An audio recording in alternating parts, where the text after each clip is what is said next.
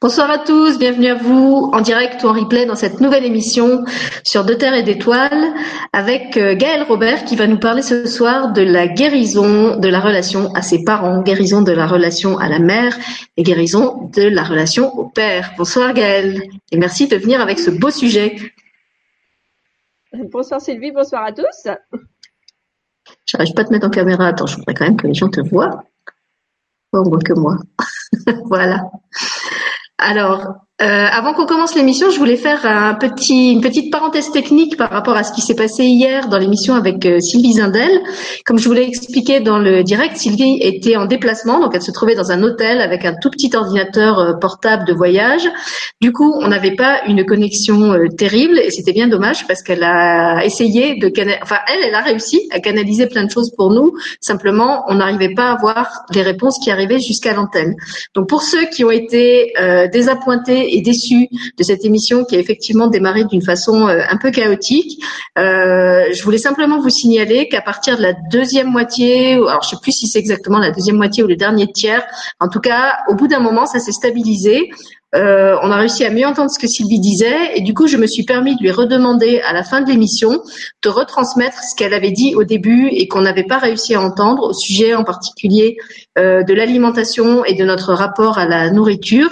Et donc si vous avez été euh, déçu de ne pas pouvoir l'entendre au début, prenez le replay, avancez un petit peu le curseur jusqu'au moment où la transmission est meilleure et vous pouvez réentendre à la fin tout ce qu'elle a expliqué puisqu'elle a eu la gentillesse et la patience de reposer la question à ses guides et de recanaliser pour nous ce qu'ils avaient dit. Voilà. Dieu merci, ce soir, on a un son de bien meilleure qualité et on va entendre tout ce que va nous dire Gaël.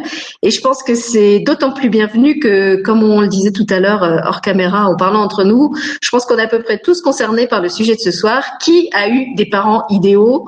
Euh, Même quand on croit que ses parents été parfaits, quand on creuse un peu, on se rend compte que finalement, il y avait quand même souvent des choses qui n'étaient pas si idéales que ça. Et donc, euh, je lui laisse tout de suite la parole pour qu'elle nous explique d'abord qui elle est, pour ceux qui la découvriraient ce soir et puis ensuite, euh, quel point elle va aborder dans l'émission de, de, ce soir pour expliquer justement à quel point c'est important de travailler sur la relation à ses parents parce qu'il y a beaucoup de choses qui se jouent euh, pendant la grossesse, dans la petite enfance et puis encore après.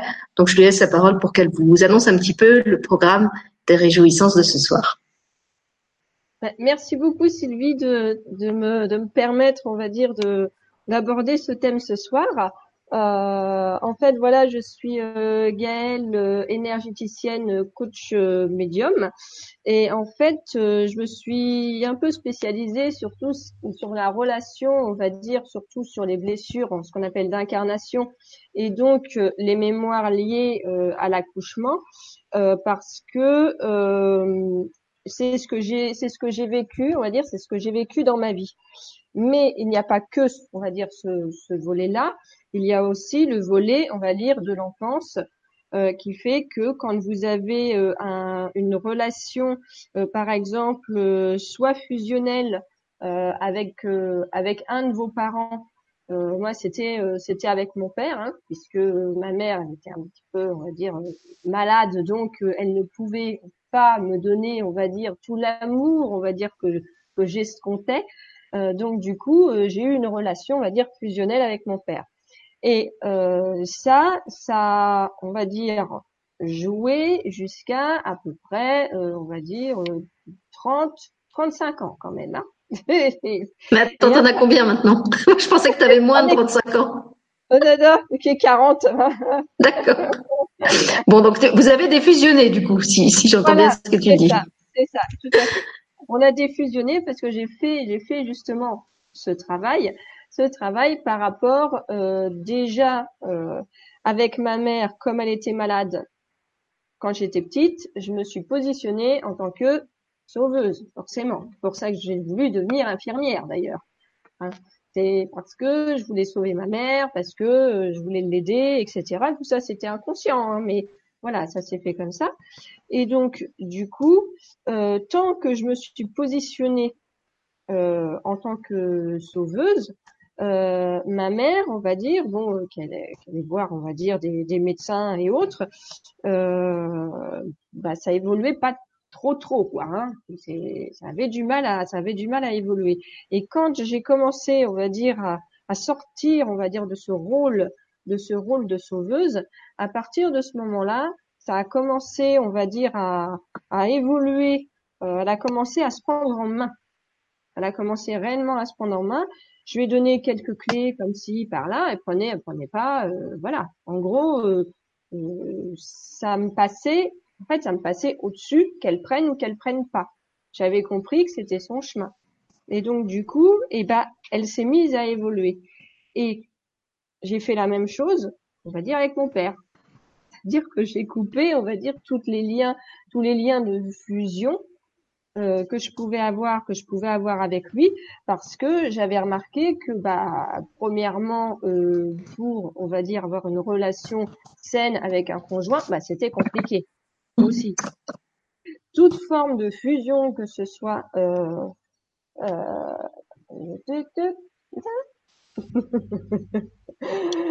toute forme de fusion est extrêmement est extrêmement toxique, que ce soit au niveau maternel, hein, mère mère fille ou mère fils ou père fils père fille. C'est pareil, c'est toute forme de fusion et même je dirais entre jumeaux. entre jumeaux, c'est c'est pareil, c'est-à-dire que vraiment toute fusion, il faut travailler dessus pour que chaque personne redevienne indépendant. c'est vraiment, euh, c'est vraiment la base. Après, euh, je vais axer les choses en disant qu'est-ce qui fait que euh, notre relation au père ou à la mère devient, on va dire, distorsionnée. C'est parce qu'en fait, il y a une première mémoire, c'est-à-dire la mémoire liée à l'accouchement, comment s'est passé votre accouchement? Est-ce qu'il s'est passé dans de bonnes conditions?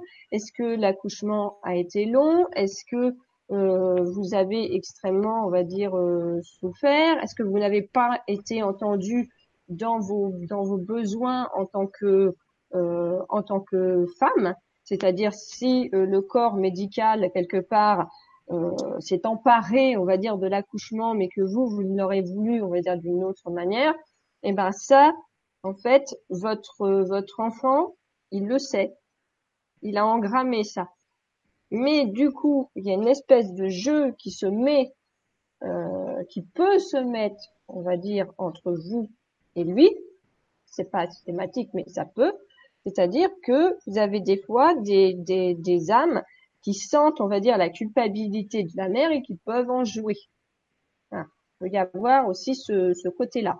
Vous avez aussi euh, euh, des, des, mémoires, on va dire, de, euh, par exemple, de sentiments de, de rejet, par, par, exemple, par rapport à l'enfant, et que euh, un, l'enfant le sait, mais vous aussi.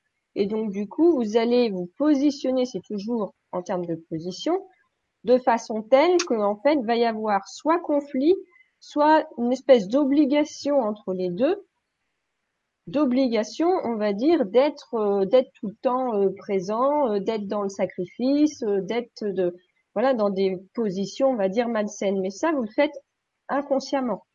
C'est parce que au niveau de l'accouchement, ça s'est mal passé. Après, vous avez donc tout le volet de tout ce qui est blessure, ce qu'on appelle les blessures d'incarnation que j'ai déjà que j'ai déjà parlé je vais pas, je vais pas en reparler là. Hein, ça sert, ça sert pas à grand chose. On va dire euh, PS, revoir la Voilà, on peut signaler aux gens qui te découvriraient ce soir qu'on a déjà fait une émission sur les blessures d'incarnation qui a été suivie par deux ateliers et que si c'est ce sujet-là qui les intéresse, il y a déjà plusieurs points qui ont été abordés dans cette émission et dans les soins que tu as proposés après euh, dans les ateliers.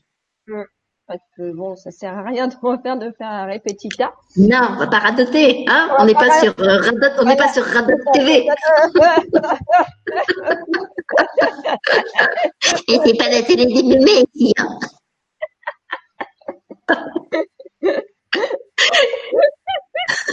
Oh, ça y est, je fais perdre son fil.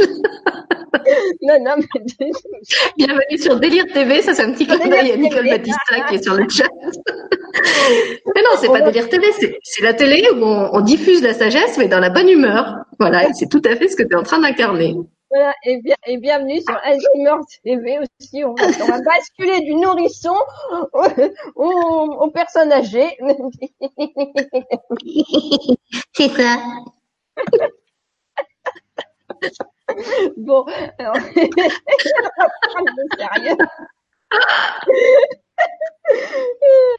Donc, alors, on va, on va reprendre joyeusement, on va dire le. Nous t'écoutons attentivement.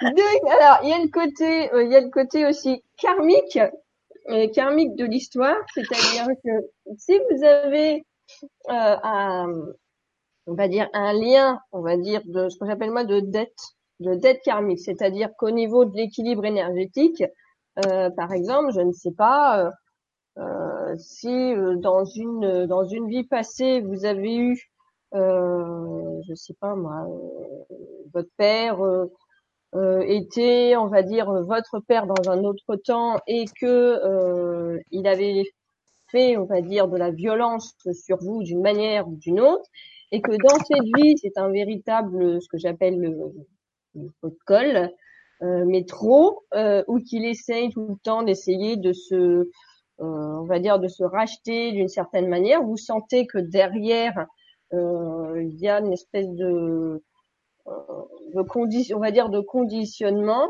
Et eh ben, peut y avoir, peut y avoir ce côté, on va dire, ce côté-là, on va dire, karmique qui fait que, bah, il y a l'un des deux qui est, qui est en dette et donc, euh, bah, c'est, en fait, vous payez, vous vous sacrifiez. Il y a l'un des deux qui se sacrifie, on va dire, pour l'autre, parce que, euh, bah, euh, c'est, c'est en déséquilibre. Donc ça, je peux vous donner un, un, exemple concret, parce que j'aime bien les exemples concrets. j'ai une, j'ai une de mes clientes qui, en fait, au départ, est venue me voir, mais pas pour sa relation avec sa mère, hein, c'était pour tout autre. Euh, là-bas, c'était pour une vente, pour une vente d'appartement, donc euh, c'est pas du tout pour ça. Et euh, en fin de compte, euh, on s'est on s'est aperçu que bah, sa relation, sa relation à sa mère, euh, en fait, elle, elle était très très présente, très, elle était obligée, on va dire, d'être tout le temps avec sa mère parce que sa mère a un problème d'Alzheimer et elle se sentait toujours obligée d'être dans le sacrifice par rapport à sa mère.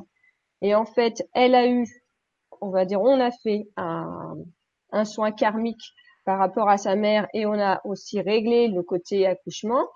Et on va dire dix jours plus tard, euh, sa mère qui était euh, normalement, on va dire euh, très euh, très colérique par rapport à sa par rapport à sa fille et qui en plus, on va dire, la traitait quand même assez mal, et ben c'est revenu, on va dire, j'appelle moi à la normale, c'est-à-dire euh, parler de, de façon respectueuse, de façon euh, euh, agréable. Bon, alors bien sûr, hein, elles se sont pas mis à jouer aux, cartes et à taper les discutes, hein, non plus, peut-être pas non plus exagérer, mais voilà quelque part, euh, c'était voilà une relation beaucoup plus saine et euh, en fait, elle s'y attendait pas, elle s'y attendait pas du tout.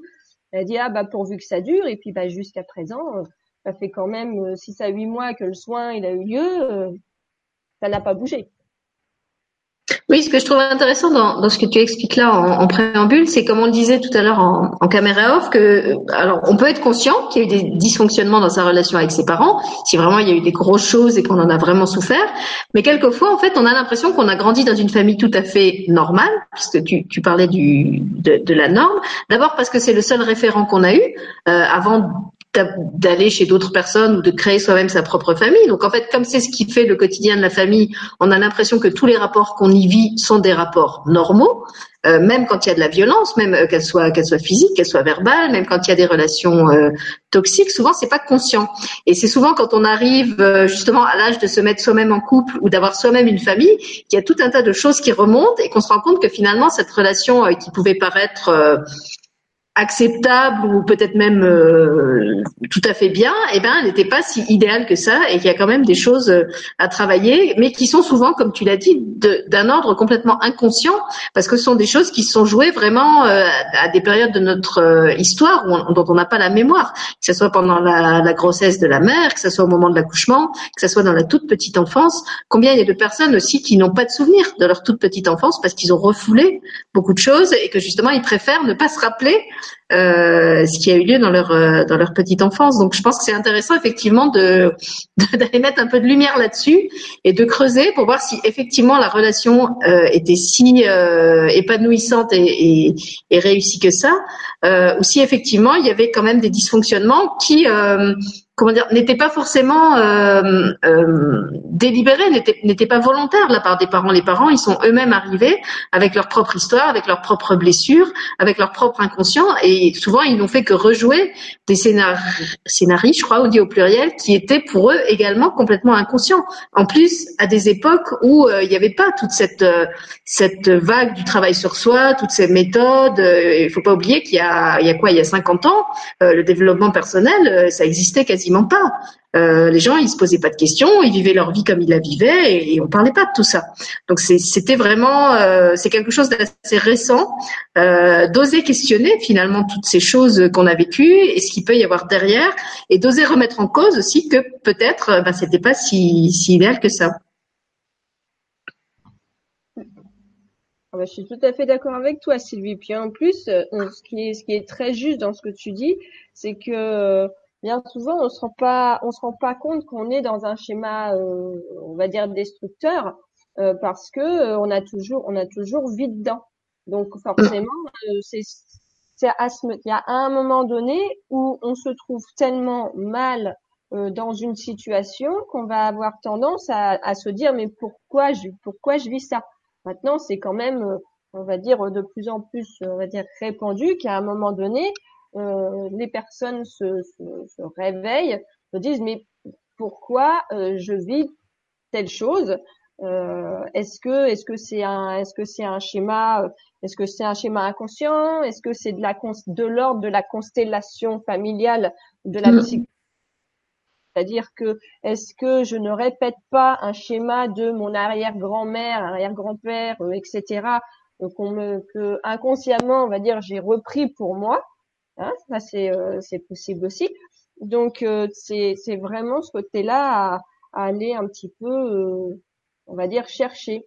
Et ce qui est bien aussi là-dedans, c'est qu'on peut pas on peut pas se permettre, par exemple, de juger, par exemple, une une famille extérieure. mais celle-là, de toute manière, euh, ils ont de l'argent, donc ils n'ont pas à se plaindre, euh, patati patata. Mais vous ne savez pas ce qui se passe dans la famille. Vous ne savez pas les non-dits. Donc que ce soit, euh, je dirais, euh, même au niveau de même au niveau de l'apparence, vous savez, vous pouvez vous pouvez pas dire, par exemple, ah telle telle personne, qu'est-ce qu'elle est, qu'est-ce qu'elle est, on va dire enveloppée parce que euh, elle doit manger trop, etc. Euh, moi, j'ai connu des personnes euh, qui clairement mangeaient pratiquement pas et qui étaient obèses. Et pourquoi? Parce que ils avaient enfoui des kilos et des kilos et des kilos d'émotions. Donc en fait, les, les émotions, ça venait d'où? Eh ben, ça venait de l'enfance. Et puis en même temps aussi, on va dire du côté du côté de la grossesse des fois vous avez des vous avez des femmes qui euh, ont vécu euh, la grossesse d'une on va dire euh, d'une mauvaise façon et qui inconsciemment c'est comme si elles n'avaient pas pu terminer l'accouchement ou elles l'avaient elles l'ont pas vécu d'une façon complètement optimale. Et donc du coup elles, elles gardent elles gardent ce, ce, ce ventre de femme enceinte quoi et elles ont beau faire des régimes, elles ont beau euh, essayer de faire du sport, et en fait, il n'y a rien qui marche. Mais parce que c'est des kilos émotionnels. C'est ça, c'est vraiment des choses qui sont de l'ordre de, de l'inconscient. Euh, je peux donner un autre exemple que je te donnais tout à l'heure euh, hors antenne. Moi, j'ai, au moment où mes parents ont divorcé, j'étais déjà jeune adulte, j'avais une trentaine d'années et je me suis fait aider euh, par une thérapeute. Et je me souviens avoir été choquée parce que la thérapeute euh, m'a dit euh, que mes parents avaient été des véritables vampires énergétiques et émotionnels. Et bon, moi, quand je regardais mon enfance, j'avais l'impression que mes parents avaient quand même fait de leur mieux pour nous élever, mon frère et moi avec les moyens qu'ils avaient et, et, avec ce qu'ils étaient. J'avais pas l'impression d'avoir eu une enfance euh, malheureuse. Euh, j'avais pas subi de choses de l'ordre de la de la maltraitance. J'avais pas été battue. J'avais pas été euh, voilà. Bah, j'avais pas eu de gros trucs. Et parce que j'avais pas eu ces gros trucs, je pensais que j'avais eu une enfance plutôt heureuse. Et c'est seulement après, en creusant, que j'ai compris qu'effectivement mes parents avaient eu un comportement j'ai pas envie de dire toxique parce que j'aime pas ce mot, inadapté, on va dire, euh, avec des répercussions sur la, construction de ma propre personnalité, mais parce que eux-mêmes, ils trimballaient leur propre casserole et qu'ils avaient rejoué leur propre casserole en tant que jeunes parents de 20 ans qui se retrouvaient avec un enfant sur les bras qu'ils n'avaient pas prévu, etc. Donc, euh, dans un sens, oui, ils étaient responsables parce que c'était eux qui avaient fait ça en tant que parents, mais dans un autre sens, euh, je pouvais pas les tenir pour totalement responsables de ce qu'ils avaient fait parce que eux-mêmes n'étaient absolument pas conscients de la façon dont, ils nous avaient élevés et de ce côté euh, ingérant, surprotecteur, euh, étouffant qui avait fait que la relation euh, était devenue toxique. C'était pas délibéré de leur part et je pense que c'est le cas de de beaucoup de parents. Il y a beaucoup de parents qui essayent de bien faire en toute bonne foi et qui, euh, quelquefois même euh, euh, presque obsédés par cette volonté de bien faire, en deviennent complètement euh, étouffants pour leurs enfants parce qu'ils projettent sur eux euh, leur euh, leur désir d'être le meilleur parent possible. et du coup, ça aussi, ça, ça crée une relation déséquilibrée euh, où, où, chacun n'est plus vraiment soi-même. Donc plutôt que de, de, parler de relations toxiques, ce que je trouve un mot euh, vraiment fort, euh, et il y a effectivement des relations vraiment toxiques, euh, j'ai envie de dire qu'il y a des comportements euh, inadaptés ou inappropriés qui souvent viennent des schémas que la personne ramène elle-même et dont elle-même elle n'est pas consciente. Et c'est pour ça que c'est important de travailler dessus. Et comme le disait Gaël, la bonne nouvelle, c'est que ça peut changer et que quand il y en a un dans la famille qui change, eh ben, il y a un effet domino qui fait que ça change pour d'autres membres de la famille. Donc, chaque fois que vous travaillez sur vous-même et sur la relation à, vos parents, eh ben, en fait, vous libérez d'autres membres de, de, votre famille. Je suis sûre que Gaël a des, des exemples dans ce sens-là. Moi, je peux, je peux en donner aussi. Euh, oui, oui, oui, j'ai, euh, un exemple, j'ai un exemple dans ce sens-là.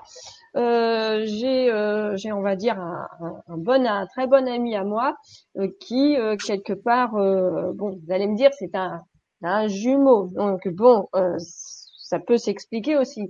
Mais on va dire que au départ, quand je l'ai connu, il était avec son jumeau, on va dire, c'était un peu je t'aime moi non plus, c'est-à-dire qu'ils étaient vraiment très très éloignés, on va dire l'un de l'autre. Et en fait, il a commencé, on va dire, à faire du travail, euh, du travail euh, énergétique sur lui.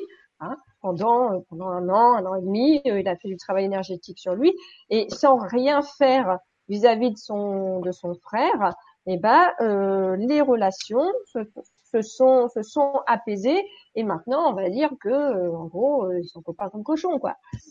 C'est clairement, si vous voulez, c'est pour c'est pour dire que à partir du moment où vous faites un travail sur vous-même, automatiquement, ça va avoir résonance, euh, on va dire, sur euh, sur vos frères, sur vos parents, etc.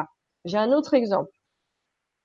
J'ai par exemple l'exemple d'une amie qui elle avait euh, ses deux ses deux enfants elle en a trois à la base, hein. euh, elle avait euh, des rapports euh, compliqués avec ses avec deux enfants et ses deux fils. Et en fait, elle a, je lui ai dit, mais arrête de vouloir toujours essayer d'avoir l'attention de tes enfants parce que là, la façon dont tu te positionnes, c'est de l'emprise. Et ça, plus tu fais ça, plus il s'éloigne, plus tu essayes, on va dire, de courir après, plus la, on va dire, euh, le mécanisme qui se met en place chez la personne, c'est je, je fuis. Moi, je veux pas qu'on me contrôle.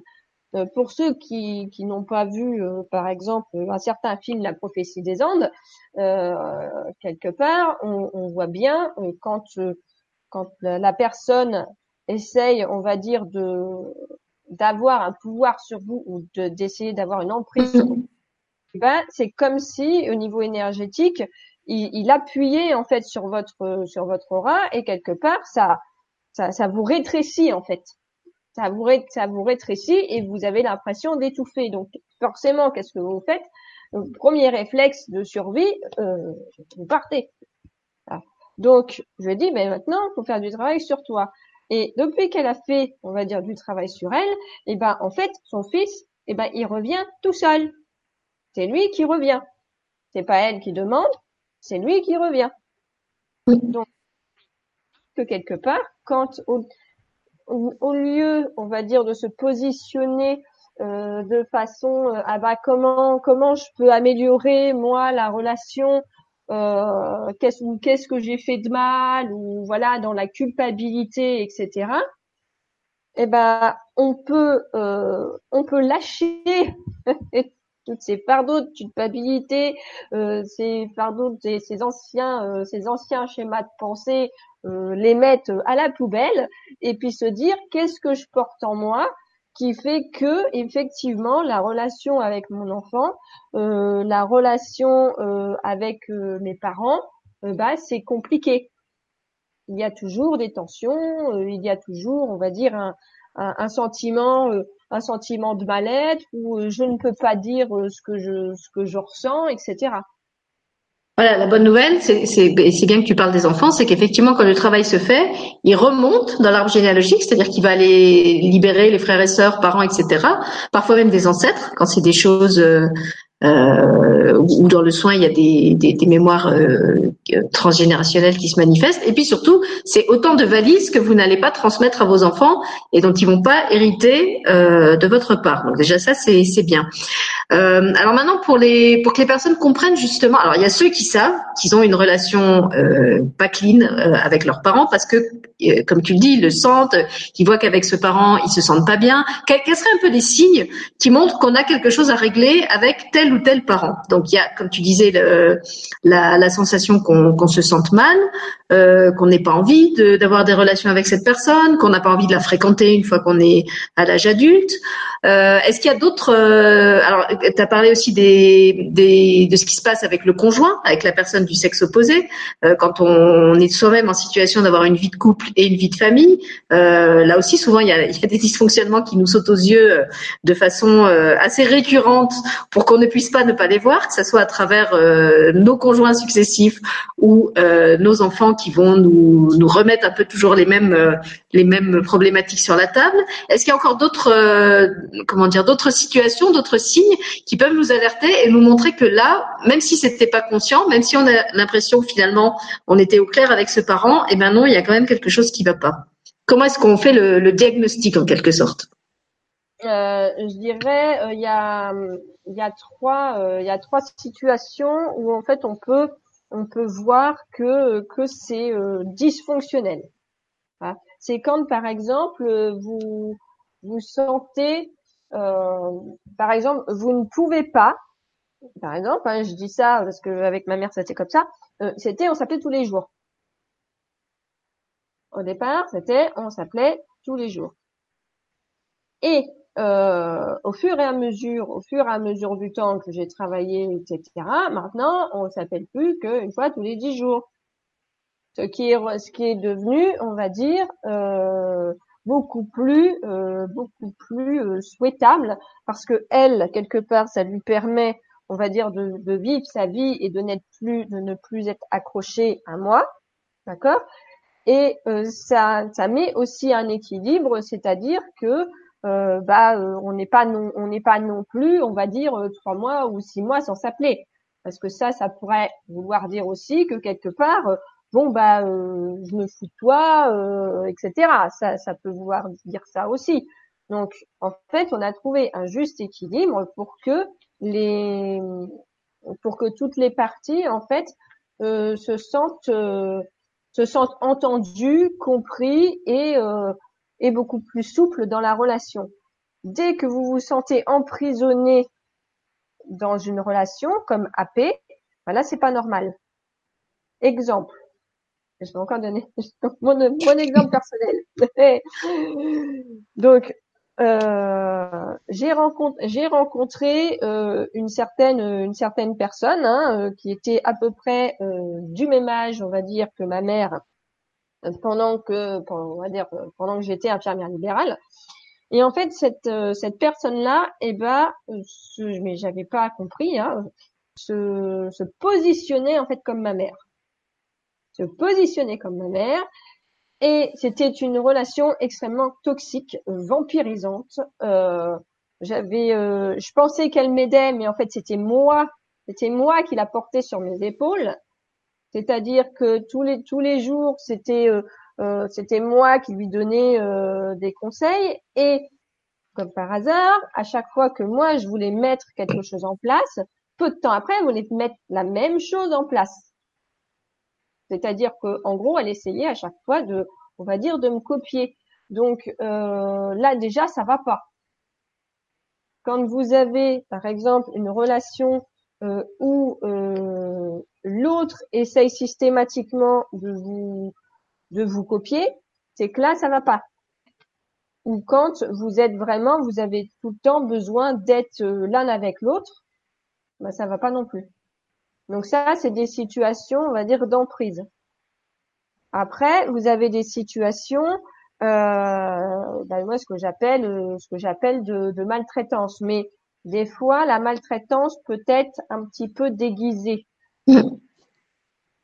Déguisée dans le sens que euh, si vous avez, euh, je sais pas moi, euh, alors là je dirais plus là dans le couple, la, mal, la maltraitance serait que vous êtes euh, vous vous êtes en position femme on va dire euh, de par exemple de, sous, de un peu de soumission hein, et que euh, l'homme vous apporte on va dire tout le confort on va dire tout le confort matériel sécuritaire etc et que et que derrière entre guillemets bah devant devant tout le monde on va dire il porte un certain masque c'est-à-dire bon euh, enjôleur, euh, etc. Et que et que derrière, on va dire, il ne manque pas, on va dire, de vous euh, quelque part de vous de vous rabaisser. Rabaisser, oui. Euh, systématiquement. Quand vous vivez des situations de rabaissement, là, la, la relation n'est pas adaptée. Mais Bien souvent, la personne agit en fonction de ses propres blessures, ne se rend pas forcément compte de comment elle agit. Donc, si vous, vous vous positionnez pas euh, de façon différente, elle ne pourra pas changer. Vous avez des, vous avez que ce soit des hommes ou des femmes peuvent changer leur comportement à partir du moment où vous en parlez vous osez exprimer vos besoins, vous osez dire cette situation-là ne me convient pas, ne me convient plus, euh, donc j'aimerais qu'on trouve, on va dire, un équilibre, euh, un équilibre dans tout ça. Mais les relations de couple, bien souvent, sont le propre miroir de ce que vous avez vécu avec vos parents même si on veut pas, on veut pas l'admettre. Non, non, euh, moi je ne veux surtout pas reproduire euh, le schéma parental. Et eh ben inconsciemment, quand vous allez regarder un petit peu euh, qui vous avez comme conjoint ou comme conjointe, bien souvent vous avez un côté, on va dire, distorsionné de la vie de couple que vous avez eu, on va dire, devant les devant les yeux quand vous étiez enfant. Donc, ben, il est judicieux, on va dire, d'aller d'aller regarder ça pour pacifier, on va dire pour pacifier ses mémoires. Et puis, je trouve que tu as parlé de quelque chose qui est important aussi, c'est de la distance. Trouver la juste distance euh, par rapport euh, à ses enfants, à ses parents, c'est vraiment un exercice euh, difficile et important. Et je trouve que c'est important aussi que les gens entendent ce soir que quand ils ont une relation avec un de leurs proches avec qui ils se sentent pas bien, que ce soit leur père, leur mère, alors peut-être pas leur enfant s'il est en bas âge, on a le droit de mettre de la distance. On a le droit de dire je choisis pendant un temps de d'espacer mes relations avec cette personne ou carrément de couper carrément mes relations dans la matière avec cette personne parce que je constate euh, que ce lien est destructeur pour moi, euh, pas la personne en tant que telle parce que comme tu l'as très bien dit, cette personne peut être par ailleurs une personne euh, qui va être tout à fait agréable et facile à vivre, par exemple dans la sphère professionnelle ou avec d'autres membres de votre famille, mais dans le rapport qu'elle a avec vous, il y a quelque chose qui n'est pas équilibré, qui est soit trop fusionnel, soit, comme tu l'as dit, de l'ordre de la soumission domination. Enfin voilà, il y a, quelque chose qui est pas équilibré. Euh, et pour ceux qui veulent creuser ce, sujet, alors on fera de toute façon une émission euh, où on parlera du, des, des, des empathes, des hypersensibles, des pervers narcissiques, etc. Mais je me souviens avoir vu euh, sur la chaîne de quelqu'un qui s'appelle Roméo Cournal, euh, qui a une chaîne YouTube, une vidéo qu'il avait faite justement où il explique comment se noue euh, je crois que, alors je sais plus si c'est les relations toxiques ou les rapports entre le pervers narcissique et euh, d'autres personnes, et où il explique qu'en fait la relation n'est toxique euh, c'est pas la personne qui est toxique, c'est la relation qui est toxique. C'est une relation qui s'établit entre deux personnes qui chacune choisissent un positionnement, comme l'a bien dit Gaël. Et en fait, on peut pas reprocher euh, quelque part au, pervers narcissique euh, d'agir comme il agit si on n'accepte pas aussi la responsabilité qu'en face il y a une personne qui l'a laissé faire, qui a, qui a laissé l'autre empiéter sur ses propres limites, qui l'a laissé prendre le pouvoir. Et il explique ça très bien. Il dit voilà, en fait, le pervers narcissique euh, qui est odieux avec sa femme peut à côté de ça être un papa gâteau adorable avec ses enfants, peut être un, chef d'entreprise modèle qui va être une crème avec ses employés, simplement avec cette personne-là, pour des raisons X, euh, générationnelles, karmiques, etc., il a une relation qui est toxique. Et il donnait un critère que je trouvais euh, vraiment euh, bon à retenir. Il disait de toute façon, une relation est toxique à partir du moment où dans cette relation, vous ne pouvez pas être vous-même et l'autre non plus. Et eh ben, si vous passez l'aune de vos relations euh, à, à, travers ce tamis-là, finalement, on se rend compte qu'on n'a pas beaucoup de relations qui sont vraiment équilibrées, parce qu'en fait, dans combien de relations on n'est pas complètement soi-même Combien il y a de voisins euh, ou de, de, collègues de travail à qui on va dire bonjour le matin, qui vont vous demander ça va, et à qui si ça va pas, vous n'allez pas dire que ça va pas. Donc déjà là, on est dans une, une forme de distorsion. Alors on n'est pas encore dans un truc euh, toxique, mais on est déjà dans quelque chose où il n'y a pas d'authenticité, où il n'y a pas un, rapport vraiment respectueux d'être humain à être humain. Parce que si vous vous respectiez, si vous respectiez l'autre, vous lui diriez en toute sincérité, bah non, ce matin, j'aurais même pas la pêche, j'aurais besoin de ci, j'aurais besoin de ça. Mais les codes sociaux sont construits de telle façon que pour l'instant, euh, on n'en est pas là. Là, je te rejoins tout à fait, Sylvie, là-dessus, parce que quelque part, j'ai vu, j'ai vu aussi un, un livre euh, qui s'appelle euh, Arrêtez d'être euh, non, c'était c'était arrêter d'être euh, d'être gentil, soyez vrai. C'est tout à fait ça. Plus vous en, plus vous enlevez les masques, plus vous allez avoir des des relations euh, on va dire, euh, des relations fluides, des relations mm. harmonieuses. On va dire que, euh, par exemple, quand vous vivez des situations, on va dire, de, de, de trahison, on va dire, dans votre vie, c'est que bien souvent, vous vous êtes pas écouté derrière. C'est toujours des, on va dire, des, une question, on va dire, de vraiment de, de positionnement. Voilà, c'est vraiment comme un comme des pôles. Imaginez qu'il y a, il y a deux personnes, chacun tient le bout de l'élastique, et en fait, bah, le degré de tension de l'élastique, qu'il soit souple ou qu'il soit au contraire archi tendu et prêt à craquer, il vient pas d'une seule personne. Il vient de comment l'autre, elle va se comporter à l'autre bout de l'élastique. Donc, on, on peut pas dire que c'est euh, une personne qui est toxique ou que c'est l'élastique qui est toxique. C'est en fait cette espèce de jeu dynamique euh, qui s'est construit entre les deux personnes et qui, tant qu'il n'est pas conscientisé, va continuer euh, soit à empirer, soit à se répéter, jusqu'à ce que justement ça soit mis en lumière et qu'on soit obligé de d'aller mettre les mains dans le cambouis et d'essayer de comprendre ce qui se passe. Puis une chose aussi euh, très très intéressante à dire, c'est que quelque part, euh, pour dégonfler, on va dire, parce que je sens que peut y avoir tout d'un coup une montée de culpabilité chez les mères, etc., de dire ah, qu'est-ce ce que j'ai dit à mon enfant ou ça. Non, non, non, non, non, non, non. En fait, euh, un, un, enfant euh, ne va euh, va comprendre, on va dire, sa, sa réalité extérieure en fonction de ses filtres. C'est-à-dire que, euh, par exemple, une, euh, vous pouvez très bien situation, par exemple, je sais pas moi, vous emmenez votre enfant faire du vélo, d'accord? Et à un moment donné, euh, il tombe. Alors, soit euh, il va dans son schéma, euh, il va se dire oh elle m'a laissé tomber, je peux pas y faire confiance, là là là. Soit il va se dire oh mais quelque part elle est elle est venue, je suis tombée, mais elle est venue tout de suite, elle est venue tout de suite pour me faire un bisou, pour voir si j'avais mal, pour voilà. Donc en fait, tout dépend de l'angle de projection, en fait, qu'a assimilé l'enfant. Sur une même situation, il peut comprendre, on va dire, trois ou quatre ou cinq, euh, on va dire, choses différentes avec des émotions, avec une palette d'émotions différentes. Donc, du coup, euh, bah, entre guillemets, vous, vous avez toujours fait, on va dire, de votre mieux à l'instant T de votre, de votre capacité.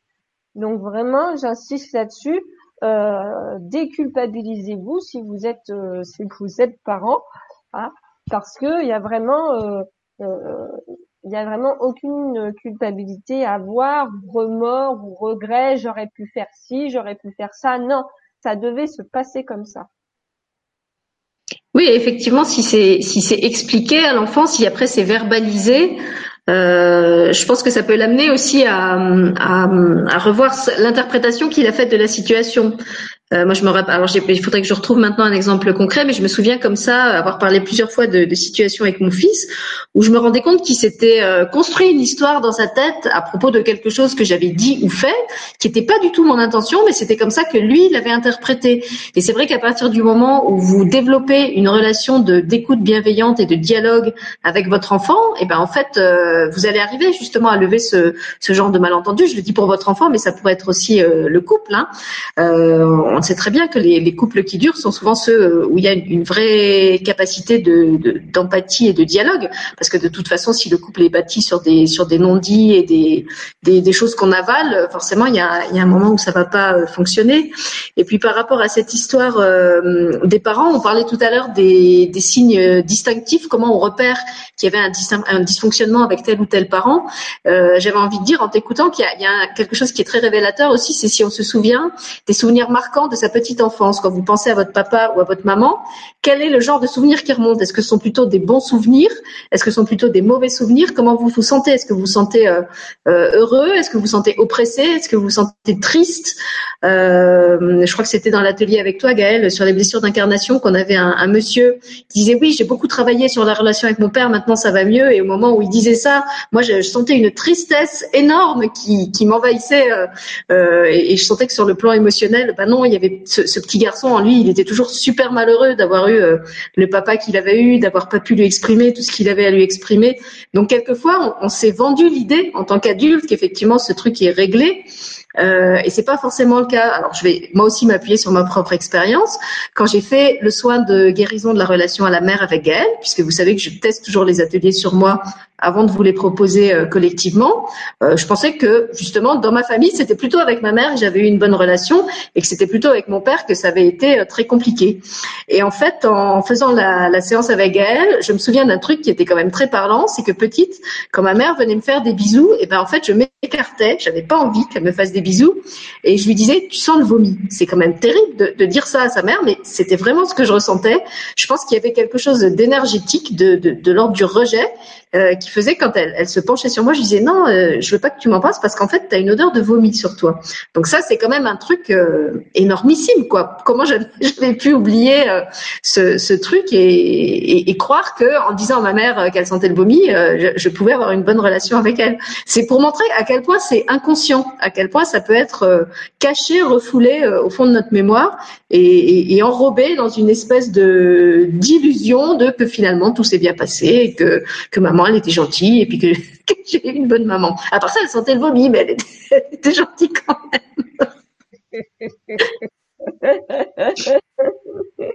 Donc voilà, posez-vous la question euh, quand vous repensez à, à, tel ou tel parent, de quels sont les, les, détails qui vous remontent, les scènes marquantes, euh, des, je sais pas, des fois où on s'est pris des, des, claques ou des fessées euh, qui, qui, nous ont semblé totalement injustes, ou au contraire des super bons moments de, de complicité, de joie, de d'amour. Euh, Dieu merci, on n'a pas que des, que des que des souvenirs merdiques dans ces relations euh, avec ses parents. J'espère que, que, la plupart d'entre vous vous en retrouvez quand même quelques-uns de bien.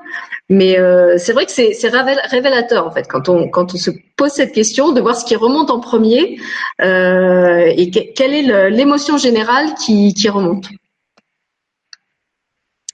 Voilà. Est-ce que tu veux que j'aille voir sur le chat ce qui se passe ou est-ce que tu avais des, des, choses à dire encore? C'est bon. Alors, on va aller voir ce qu'ils nous disent. Euh, alors, il y a Fabienne qui nous parle aussi des relations entre mère-fille qui ne se supportent pas. Alors c'est pas forcément mère-fille, hein, ça peut être mère-belle-fille, frère-sœur, à cause de la jalousie, de reproches incessants. Il faut pouvoir trouver le juste milieu. Et Serge nous dit, on doit éviter les personnes toxiques qui trouvent des problèmes à chaque solution. Tu veux réagir à ça, Gaëlle euh, la problématique de justement on peut pas on peut pas se sentir en tant que mère fille ou autre euh, et euh, notamment par rapport à la jalousie c'est une question de place en fait. Là ça vient chercher ça vient chercher la question de place. C'est-à-dire quelle est la place euh, que que j'ai dans la famille en fait hein. et quand euh, quand il y a un, un problème de, de jalousie c'est aussi une question d'estime de soi. Quand vous avez quand vous avez une bonne estime une bonne estime de vous-même que euh, vous avez confiance en vous on va dire que la jalousie ne fait plus partie on va dire de votre existence. Clairement. C'est-à-dire que que ce soit euh, en termes de euh, par exemple de préférence si votre fille préfère papa à vous etc en fait, il y a plusieurs choses qui vont se mettre, qui vont se mettre en, relation. Il y a le côté euh, un, effectivement, comment ça s'est passé euh, à l'accouchement. Est-ce que vous, euh, vous l'avez voulu? Est-ce que cette fille, vous l'avez voulu ou est-ce que c'est un accident? Est-ce que vous avez vous avez posé un acte quand elle était petite, qui, on va dire, était rédhibitoire pour elle et s'est sentie abandonnée, etc. Donc du coup, elle a été vers le père et ainsi de suite. après, peut y avoir, si c'est des histoires de jalousie, peut y avoir aussi une question, une question karmique aussi.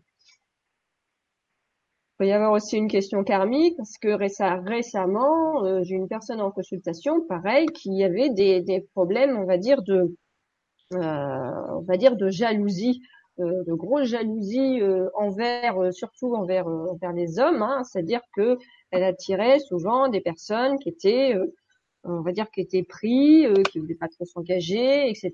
Et donc qui, à l'intérieur d'elle, on va dire gonfler le sentiment, on va dire de jalousie par rapport à d'éventuelles autres femmes qui pouvaient être plus belles, plus ceci, plus cela, etc. Et euh, en fin de compte, il s'est avéré que euh, quand on a regardé dans les mémoires, il y avait quoi? Il y avait déjà, euh, elle n'était pas toute seule, on va dire, dans le ventre de la mère, déjà, donc problème de place, de juste place. Et deuxièmement, il y avait aussi une problématique de karma dans, un, dans une autre vie où en fait, en gros, elle avait été la maîtresse de plusieurs plusieurs hommes, en fait.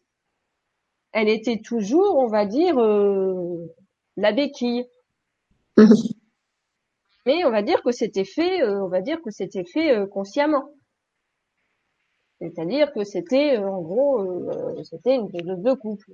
Mais je rassure tout le monde, on a tous baigné dans plus ou moins de choses dans notre karma. Donc voilà, on se détend, on se relaxe, voilà. Mais il y a toujours, on va dire, des causes sur lesquels, par exemple, la jalousie, euh, normalement, la jalousie ne devrait même pas, je dirais, euh, même pas exister parce qu'on a tous notre place, on mérite, tous l'amour, on mérite tous, on va dire, d'avoir un, d'avoir un, travail qui nous épanouit. Euh, et puis aussi une petite aparté, même si ça n'a rien à voir sur le sujet, euh, il n'existe pas de concurrence. Hein. entre thérapeutes, euh, etc. Ça n'existe pas. Donc euh, voilà, j'aime bien axer parce qu'il y a beaucoup des fois de jalousie euh, qui qui circule, on va dire, sur les uns, sur les autres, etc. Et en fait, ça n'existe pas. La, jalousie, une fois qu'on a vraiment, c'est-à-dire confiance en soi, confiance à ses valeurs, qu'on a réglé, on va dire, ses bagages, la jalousie euh, ou l'envie ou envier quelqu'un d'autre parce que cette personne elle a euh, telle euh, telle maison ou tel tel emploi ou tel mari ou je ne sais quoi et ben ça clairement moi je ne connais pas ça je connais je connais personnellement intérieurement je ne connais pas Donc voilà, moi c'est ce qu'ils m'ont montré. Hein. Ils m'ont montré qu'à partir du moment où vous êtes, vous avez réglé tous ces problèmes de place, vous verrez la jalousie intérieurement, vous ne la ressentirez plus. Et puisque tu parles de cette histoire de place, moi je voudrais revenir sur ce qu'on disait tout à l'heure euh, au sujet de la distance. Euh, alors si vous êtes euh, parent, bah, c'est important de savoir euh, poser des limites à votre ou à vos enfants, de savoir leur dire jusqu'où ils peuvent aller et empiéter sur votre sphère ou celle de la famille et jusqu'à quel point c'est pas permis. Euh, je me souviens avoir enregistré une vidéo euh, dans le partenariat que j'ai avec Famille TV où, ils nous avaient demandé de parler, euh, de poser un cadre aux enfants et où j'expliquais que c'est vraiment important que les enfants en fait sont demandeurs d'un cadre et qu'en fait c'est quand ils sont, quand il n'y a pas de cadre que c'est que tout est permis dans la famille qui vont repousser les limites de plus en plus loin jusqu'à ce que justement on leur pose un cadre. Moi, j'ai travaillé comme ça euh, dans ma première qui était euh, un peu en rébellion contre tout. Et en fait, ces ados, ce qu'ils attendaient, c'était vraiment qu'on leur pose un cadre parce que dans leur famille, ils n'avaient pas eu de cadre et qu'un enfant qui n'a pas eu de repère, qui n'a pas eu de la structure, et eh ben c'est un enfant qui est complètement en roue libre euh, et qui, qui se sent pas écouté, pas regardé. En fait, je crois que quelquefois les, enfants préféraient qu'on se mette en colère et qu'on leur dise non là t'es allé trop loin plutôt que de tout permettre. Et souvent il y a beaucoup de parents qui par peur de perdre l'amour de leurs enfants vont autoriser de plus en plus de choses et c'est comme ça que se construit la relation toxique justement. Non je vais pas lui dire parce que ça lui ferait du chagrin, parce que euh, euh, ce serait être trop sévère, parce que après il m'en voudrait. Mais oui mais alors vous allez le laisser aller jusqu'où? Et de la même façon avec ses parents que ça soit euh, quand ils sont vieillissants ou même quand on arrive à l'âge adulte, euh, je trouve que c'est important aussi de mettre les choses au clair et de savoir mettre des distances. Quand votre parent, euh, alors que vous êtes adulte, par exemple, continue à vous traiter comme un petit enfant et que ça vous gave, parce que vous n'êtes plus un petit adulte, vous êtes un adulte euh, solide, autonome et responsable, et vous n'avez pas envie qu'il s'immisce sans arrêt dans, dans vos affaires. Euh, quand votre parent euh, devient euh, âgé et vieillissant et qui réclame de plus en plus de choses de votre part, sans comprendre que vous avez aussi une vie professionnelle et, et, familiale à vivre et que vous pouvez pas vous occuper de lui à temps plein comme peut-être il l'attendrait, ben, il y a un moment où il faut mettre les choses au clair. Je vous renvoie à une émission qu'on avait faite avec Sylvie Béranguier qui s'appelait La souffrance donne-t-elle tous les droits? Et où on expliquait comment des personnes qui parce qu'elles se trouvent ou estiment qu'elles sont en souffrance, pensent avoir le droit de. Eh ben non, je suis désolée, la souffrance ne donne pas le droit de quoi que ce soit à qui que ce soit. Le droit, c'est vous qui vous le donnez et c'est vous qui décidez jusqu'où va le droit de l'autre. Donc c'est vraiment à vous de décider ce que vous tolérez, ce que vous tolérez pas, et de là va aussi dépendre euh, bah, la façon dont les autres vont vous traiter, que ce soit vos parents, que ce soit vos enfants.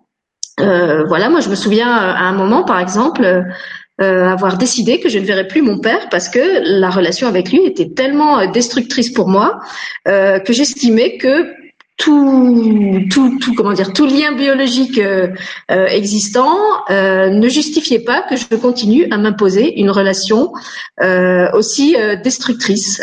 donc, avec l'accord de mon, mon, mari de l'époque, on avait décidé qu'on ne recevrait plus mon père chez moi parce que c'était quelque chose euh, qui nous faisait tous sentir mal et qu'on n'avait plus envie de le recevoir euh, sous notre toit.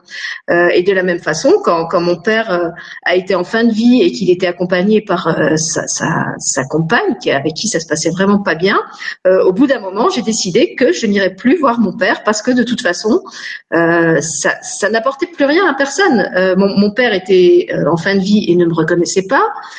moi, je faisais des kilomètres et des kilomètres de route pour finalement aller voir ce vieil homme qui regardait à travers moi comme si j'étais un, papier de cellophane. Et en plus, je me prenais tous les conflits avec sa, sa compagne euh, qui, qui, avait la main mise sur lui et, qui entendait tout régenter à ma place.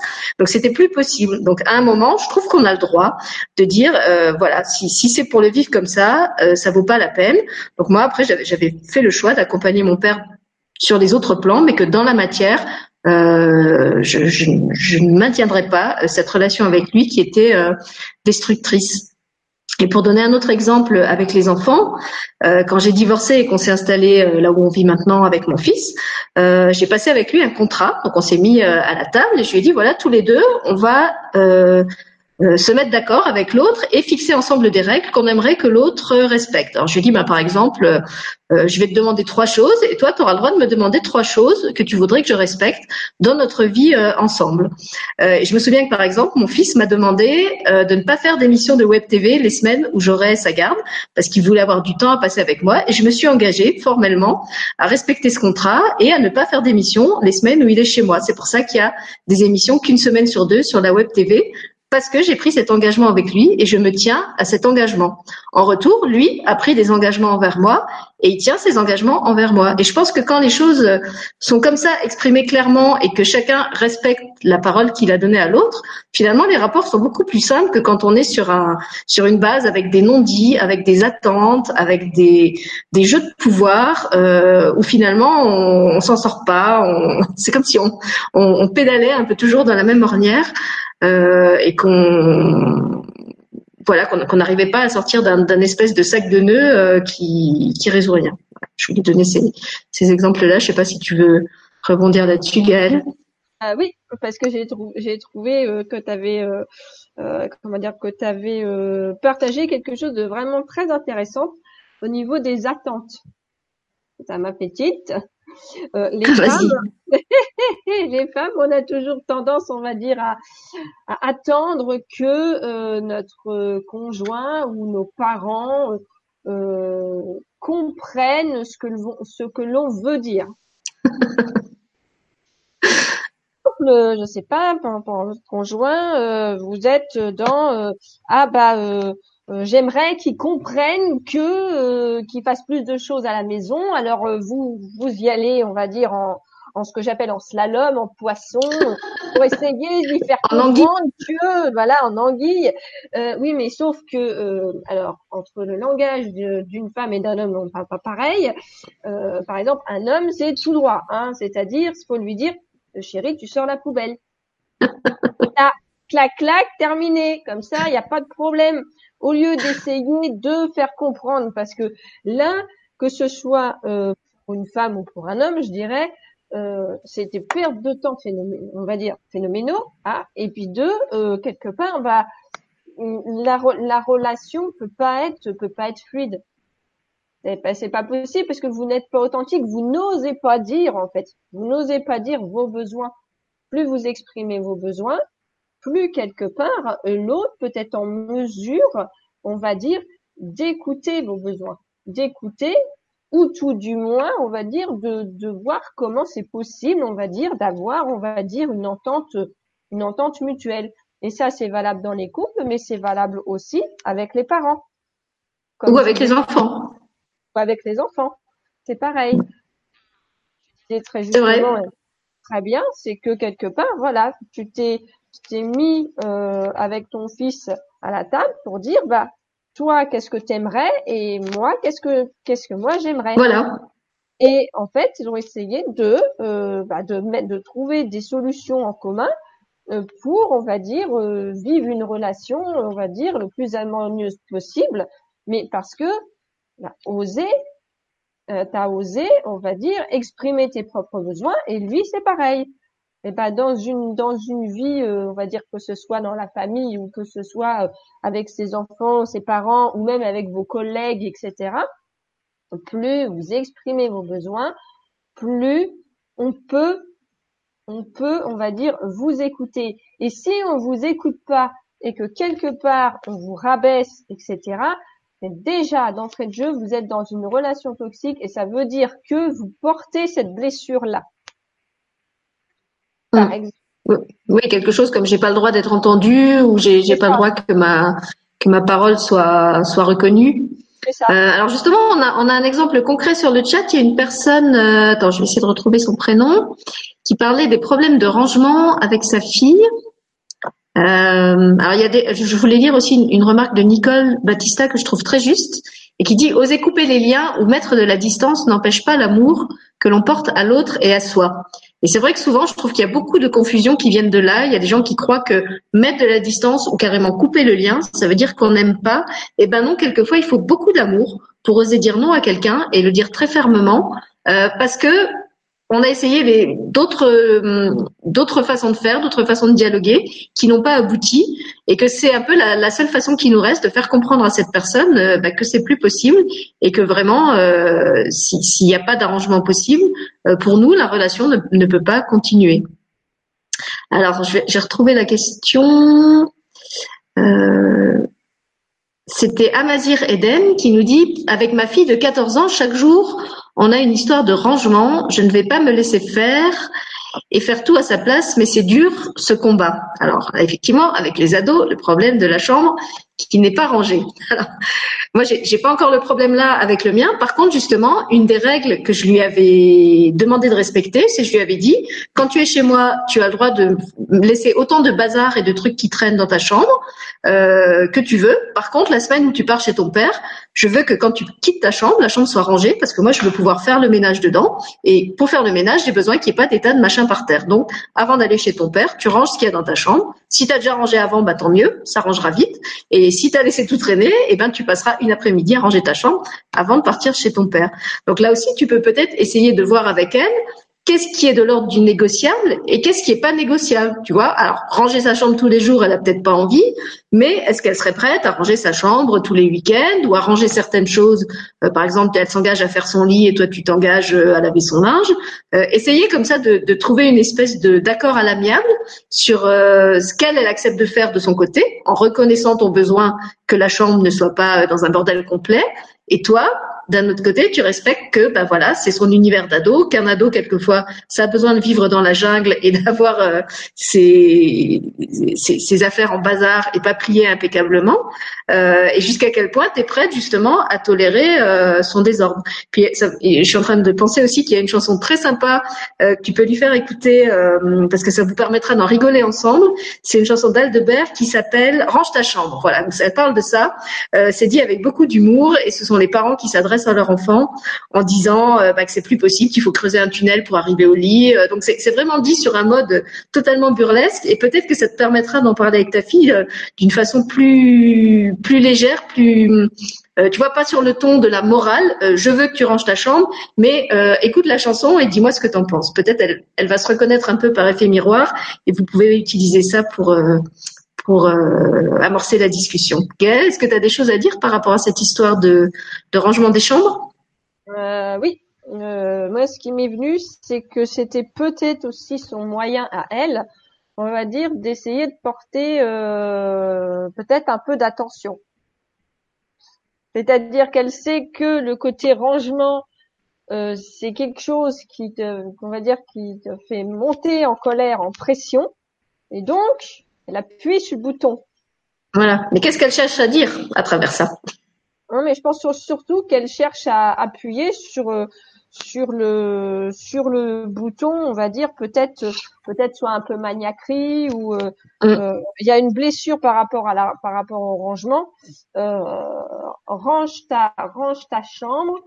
Pour moi, c'est aussi le côté ranger parce que bien souvent c'est les vêtements qui sont en cause. donc ranger les vêtements, etc. Donc c'est ranger, on va dire notre notre propre notre propre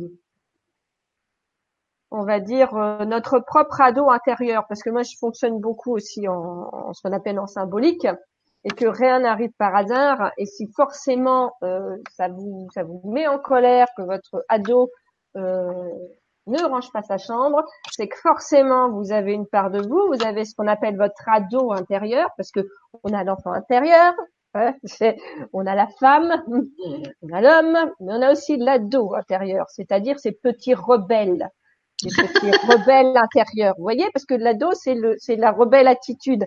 Et ben voilà, c'est le petit rebelle attitude qui, qui vient pointer. Dès qu'il y a quelque chose qui vous met en colère, qui vous met en pression, vous pouvez être sûr, c'est que ça pointe, on va dire, une problématique que vous avez à l'intérieur de vous qui n'est pas réglée. Sinon, ça ne vous mettrait pas en colère et ça ne vous mettrait pas grimper au rideau non plus.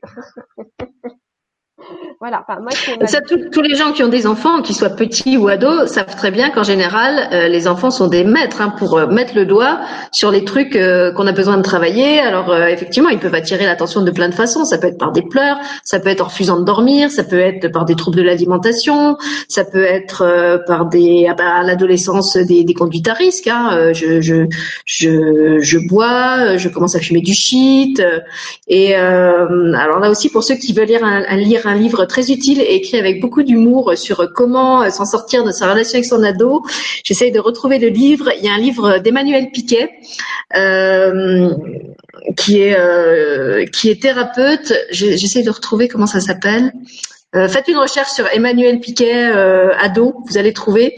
Euh, c'est un livre que, que moi-même j'ai lu pour me préparer justement à l'adolescence de mon fils. Et franchement, c'est écrit avec un tel humour que ça fait vraiment du bien, ne, ne serait-ce qu'aux, aux zygomatiques. Et en plus, bah, en fait, elle parle des ados qu'elle reçoit en cabinet. Et je peux vous dire que ça va vous permettre de vraiment relativiser les problèmes que vous vivez avec votre ado, parce que quand vous voyez les cas auxquels elle se trouve confrontée, que ce soit les cas des parents qui parfois sont gratinés ou les cas des enfants, euh, vous vous rendez compte que vos petits problèmes de rangement avec, votre ado, finalement, c'est peut-être rien par rapport, euh, je sais pas, je me souviens par exemple d'une ado euh, euh, dont les parents viennent la voir parce qu'ils sont catastrophés. La fille s'est entichée d'un garçon qui est djihadiste, qui l'a embrigadé à fond dans, le djihad. Donc elle, elle ne veut plus mettre que la burqa à la maison.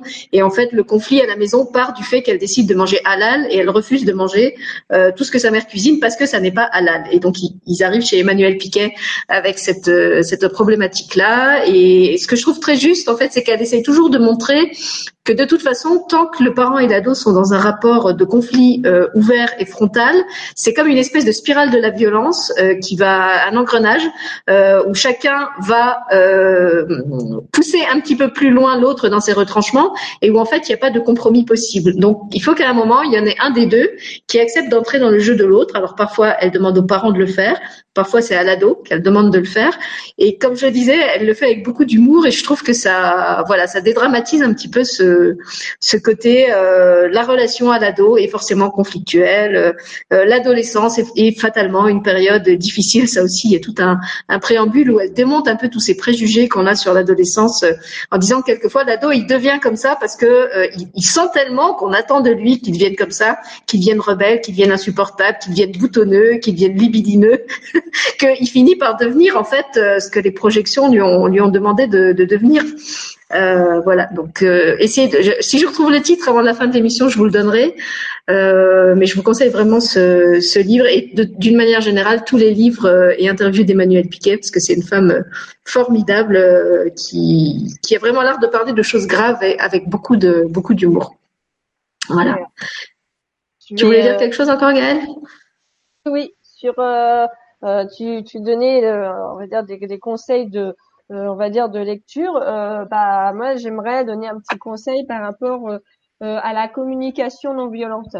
c'est j'ai découvert ça par Isabelle Padovani hein, que vous pouvez lire sur sur YouTube. Après vous en avez plein d'autres, hein, voilà.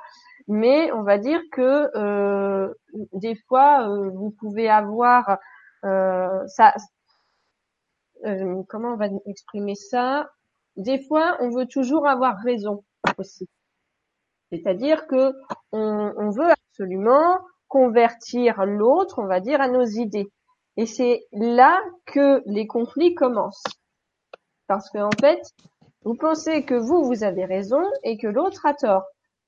Ah bah, des fois, il est mieux de dire, effectivement, bon bah t'as, tu t'as, t'as, raison, c'est t'as ta propre opinion, c'est ton droit, mais maintenant, euh, quelque part, euh, moi, j'ai mon opinion, c'est celle-ci.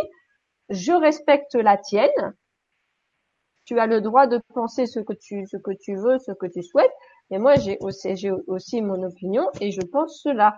Maintenant, euh, il y a des moments où il faut laisser, c'est-à-dire laisser vraiment cette, cette proportion qu'on a. Et j'étais pareil J'étais vraiment pareil et alors euh, d'une puissance phénoménale puisque j'avais hérité ça de mon père d'avoir toujours vouloir avoir raison. Euh, maintenant, je peux vous garantir que ça a bien dégonflé hein, cette histoire, hein, parce que c'est des questions d'ego et c'est tout. Hein.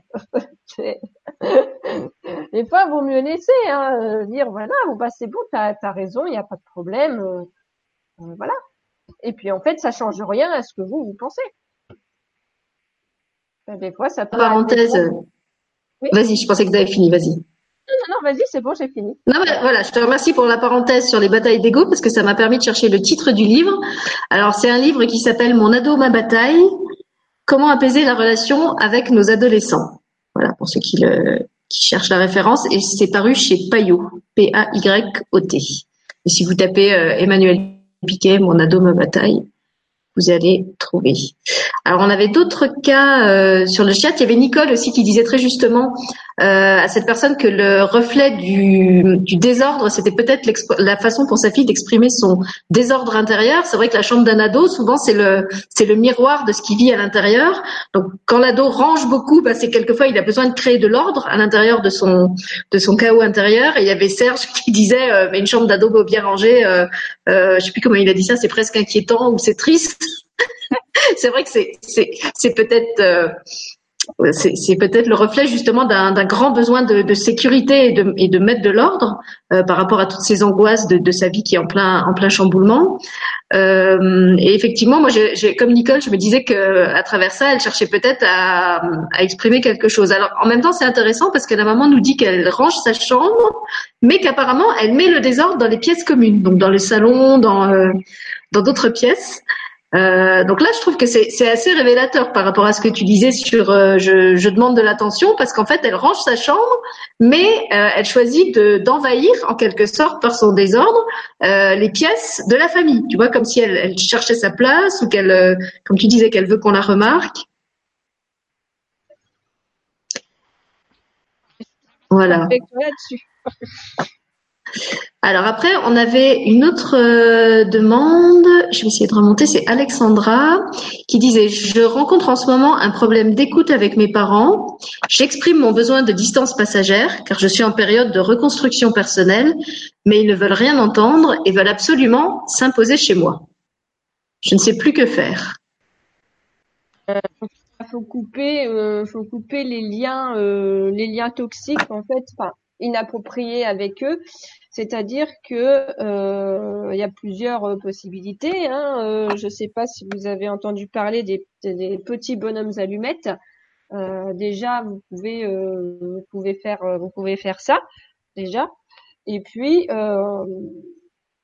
après, vous pouvez aussi, on va dire, couper, bah, couper, je dirais, les ponts pendant un petit temps pour qu'ils comprennent. Bah, et puis vous pouvez refuser de les recevoir chez vous. vos parents euh, ont leur propre domicile. Il n'y a absolument rien qui les oblige euh, à, enfin, qui, qui, les autorise à venir chez vous, ni vous qui les autorise à vous recevoir. Moi, ça me parle aussi du positionnement. Comment vous vous positionnez par rapport à cette autorité de vos parents? Est-ce que vous acceptez de vous positionner en tant qu'adulte, euh, qui est libre et responsable et qui a le droit de dire non à certaines choses, ou est-ce que vous vous sentez toujours comme ce petit enfant qui est obligé de leur dire oui et de leur faire plaisir? Euh, Alors là encore, je vais m'appuyer sur un exemple très concret. Euh, au moment justement où j'avais commencé à mettre de la distance avec mon père pour les, les raisons que j'ai évoquées, euh, sa femme, donc cette fameuse personne avec qui j'avais pas euh, une bonne relation, euh, nous appelle, un, enfin m'appelle pour un Noël et dit tu sais. Euh, je trouve que ce serait bien que pour Noël, tu nous invites avec ton père et puis que tu invites aussi ton frère, les sœurs, les cousines. En gros, elle voulait que j'invite toute la semaine chez moi. Alors je lui dis mais pourquoi est-ce que ce serait moi qui devrais inviter tout le monde? Ah mais parce que tu comprends, ton père se fait vieux, ça lui ferait plaisir. Et eh ben moi je lui ai répondu clairement écoute non, je suis désolée, je ne souhaite pas vous recevoir tous chez moi. Euh, j'ai pas envie de ça. Euh, je, je n'aurai pas de plaisir à vous recevoir tous chez moi. Euh, d'abord parce que euh, tu me l'imposes et que dans ma maison je reçois quand même qui je veux et quand je veux euh, et que j'ai pas envie de me sentir obligée de recevoir qui que ce soit. En plus, parce que si c'est moi qui reçois, c'est moi qui vais avoir tout le travail euh, de préparer la maison, de préparer le repas, sachant qu'en plus ils étaient super difficiles et que quoi qu'on prépare, ça leur convenait jamais. Donc vraiment, au moment où elle me l'a proposé, je me suis dit, mais pourquoi je me laisserais imposer ça? Je suis maintenant une femme libre et responsable, euh, une femme adulte, et j'ai pas à me laisser dicter ma conduite, ni par mon père, ni par sa femme, qui en plus est même pas de ma famille. Et là, il y a eu un blanc dans le téléphone. J'ai senti qu'elle était, euh, alors je sais pas si elle était surprise ou si elle était vexée. Et du coup, elle a même plus essayé d'insister. Euh, voilà, elle est passée à autre chose ou peut-être on a raccroché, je sais plus. Mais j'ai vraiment senti que ça avait été comme un, qu'il y avait eu comme une sorte de déclic. Euh, tu, vois, tu parlais Gaël tout à l'heure de l'emprise, comment les gens essayent de prendre de l'emprise sur toi. Et ben là, j'avais clairement senti qu'elle cherchait à prendre de l'emprise sur moi, et j'ai dit non. Euh, et je pense qu'en fait, si tu dis un non euh, très calme, très ferme, euh, en étant comment dire convaincu que tu es dans ton dans ton droit, que tu es dans le bien fondé et dans le respect de toi, et ben l'autre, de toute façon, il pourra pas t'imposer sa volonté. Et franchement, tes parents, si tu veux pas les recevoir, et ben le jour où ils, veulent venir chez toi, sors, va ailleurs, va au cinéma avec ta famille et, ne t'oblige pas à les recevoir. Ça peut être, ça peut être aussi ce que ce qui me vient, c'est que ça peut être aussi euh, ton enfant, on va dire ton enfant intérieur, on va dire qu'il y a des scrupules à laisser mm. à maman parce que sinon il risque de pas avoir d'amour, il risque de manquer d'amour, etc. Et il y a une espèce de loyauté là-dedans euh, inconsciente, hein, bien entendu, euh, qui fait que, euh, et eh ben, toi, en tant que femme, tu veux asseoir tu veux asseoir ta légitimité, euh, tu veux dire, tu veux, tu veux faire savoir tes besoins, et de l'autre côté, bah, il y a l'enfant intérieur qui quelque part est euh, euh, est apeuré en fait de devoir euh, de devoir exprimer ses besoins, parce que qu'est-ce que qu'est-ce que ça va engendrer si j'exprime mes besoins? Donc en fait, il faut que les deux soient en phase pour que ça crée, on va dire, un alignement et que pour que effectivement en face on puisse t'entendre. Pour que tes parents puissent t'entendre. Moi, avant, c'est pareil, hein, avec mon père. Euh, mon père, euh, c'était, euh, même s'ils ont jamais vraiment été intrusifs à vouloir absolument venir, venir chez moi quand, quand bah, quand ils avaient envie, bah moi, ça s'est matérialisé autrement. Ça s'est matérialisé sur le côté financier. Ah bah alors c'est super parce que j'ai une question là-dessus que j'avais gardée pour pour tout à l'heure. Ah bah génial. voilà. Alors et, en plus je trouve que c'est super euh, intéressant la, la question parce que ça va nous permettre d'aborder effectivement les le, les situations où l'argent s'en mêle et c'est quelque chose qu'on n'a encore pas du tout abordé dans l'émission. Donc c'est Maëlys qui nous disait et les problèmes financiers, par exemple quand les parents donnent un coup de main financier à leur enfant avec de faibles revenus. Alors, elle n'a pas développé, mais je pense que ce qu'il y a derrière, c'est bah, comment euh, s'autoriser à, à, mettre de la distance euh, ou à empêcher les parents euh, de s'ingérer dans nos affaires, quand en plus bah, il y a un enjeu financier et que c'est eux qui, qui, qui oui, qui, qui, qui, nous font vivre ou qui nous donnent un coup de main pour nous faire vivre financièrement. Ça, ça recrée en fait une relation de, de dépendance et de d'infantilisation quelque part. Oui, tout à fait. Bah, en fait, faut trouver, euh, faut trouver le, le, moyen, on va dire, de euh, de changer, on va dire cet, état, euh, cet état, on va dire d'aspect financier. Mais il faut savoir que euh, les que, au niveau, on va dire que ce soit euh, financier et abus en général, bien souvent les finances sont liées quand même à un problème de sexualité. Bien souvent, il y a des petites choses derrière qui sont euh, engrammées. Ça va chercher la même chose que le chakra racine. Euh, pour l'avoir un petit peu vécu, hein, voilà, ça vient chercher aussi ces mémoires-là. C'est-à-dire que quand il y a une problématique, on va dire d'abus, on va dire d'abus financière, euh, bien sûr, ou de d'emprise, hein, euh, c'est-à-dire que moi je te donne, je te donne de l'argent, donc tu es prié de faire en gros ce que je veux, parce que ça c'est ça, hein, c'est un peu, c'est ce que j'appelle moi du chantage affectif. Hein. Alors là, d'entrée de jeu, je dirais, on ne cautionne jamais, on va dire, le chantage affectif, et à un moment donné, faut dire stop. Et si il y a le chantage derrière, bah oui, mais quelque part moi je t'ai donné je te je t'ai donné tant, donc euh, bah maintenant, euh, maintenant tu me rembourses. Et ben quelque part là, vous trouviez euh, rapidement, on va dire, soit quelqu'un d'autre pour vous aider soit si vous croyez, on va dire, aux anges, à l'univers, à l'énergie, on va dire, demander, on va dire, une solution pour sortir, pour sortir de cette emprise, on va dire, financière. Et vous allez voir que vous allez trouver les solutions. Vous allez les Ça va venir tout seul. Et vous savez pas comment, mais je vous garantis que vous allez trouver. Il faut vouloir sortir, il faut déjà avoir conscience qu'il y a emprise, même si c'est euh, c'est inconscient, on va dire de la part, de, certainement de la part de vos parents, euh, parce que les miens c'était complètement inconscient de leur part, hein, d'accord? Mais que j'ai appris il y a pas longtemps, c'est que cette cette emprise que moi j'ai vécue, elle datait d'une autre d'une autre vie. Alors ça c'est pas forcément tout le monde, hein, qu'on se, se rassure, etc. Mais il peut y avoir, on va dire des euh, euh, on va dire des racines euh, bah, autres, c'est-à-dire que par exemple votre père, si votre père ou votre mère, si elle a eu dans sa dans sa famille des parents, on va dire qui étaient qui étaient avec du chantage affectif, eh ben en fait ils ne ils ne savent fonctionner que comme ça. Mais il faut couper court à ça. Mm. Court à l'emprise et on dit non, on dit stop. Moi maintenant c'est comme ça et c'est pas autrement. C'est pas parce que tu m'as aidé que ça te donne tout pouvoir. Voilà, c'est ça. C'est je te rembourserai et en attendant, euh, c'est pas le fait que tu m'aies prêté ou, donné cet argent qui t'autorise à. C'est, c'est pas un, c'est c'est pas un marchandage. Il n'a pas acheté euh, le droit de venir chez vous ou le droit de, je sais pas quoi, de gérer vos finances à votre place. Euh, voilà, c'est, c'est important de, de comment dire, redonner à chacun sa part et, et reposer les choses euh, là pour le coup d'une manière vraiment euh, carrée et, pragmatique. Et puisque tu parlais justement de ces, toutes ces choses euh, inconscientes, je vais donner un, un, autre exemple pour montrer à quel point c'est alors non seulement c'est pas conscient, mais ça peut être fait vraiment en pensant que c'est bienveillant. Donc, alors je donne un autre exemple. Pendant longtemps, moi, j'ai pas eu de comment dire. J'avais l'impression de ne pas avoir d'espace à moi parce qu'en fait, euh, bon, déjà par mon éducation, j'avais deux parents qui, comme je l'ai dit, qui étaient très euh, intrusifs, euh, chacun à sa façon. Et après, en fait, quand j'ai été jeune étudiante, mon père, croyant bien faire, a acheté un appartement qu'il m'a loué de sorte qu'il pouvait en fait récupérer le revenu de l'appartement, le défalquer des impôts. Enfin, je sais pas, il y avait une, une, une magouille. Donc bref, ce qui s'est passé, c'est que pendant des années, j'ai payé un loyer à mon propre père.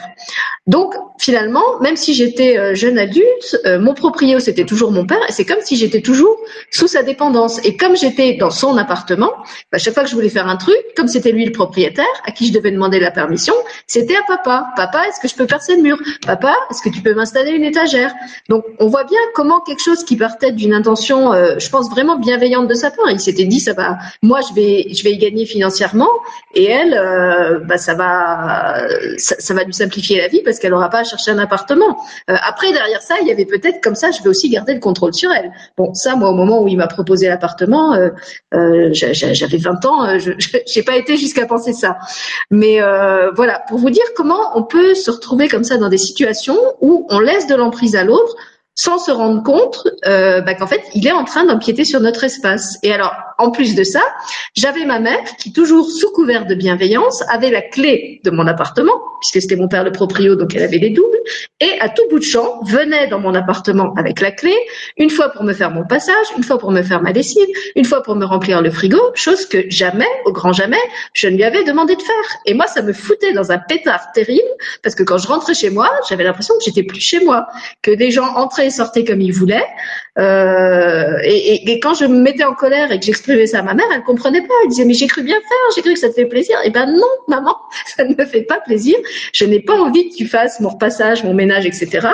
Euh, voilà, j'avais pas envie de ça. Et donc c'en est au point où encore aujourd'hui, euh, je reçois ma mère mais ma mère n'a pas la clé de chez moi. Même quand elle vient garder mon fils, j'arrive pas à lui laisser la clé de chez moi parce que j'ai l'impression que si je lui laisse la clé, ça va être la porte ouverte, c'est le cas de le dire, à tous les débordements possibles et imaginables sous couvert de bienveillance. Et je pense qu'effectivement, elle le fait dans un, dans un état d'esprit bienveillant. Mais moi, ça me dérange vraiment. Voilà, donc j'ai décidé de couper court à ça et de pas lui laisser les clés.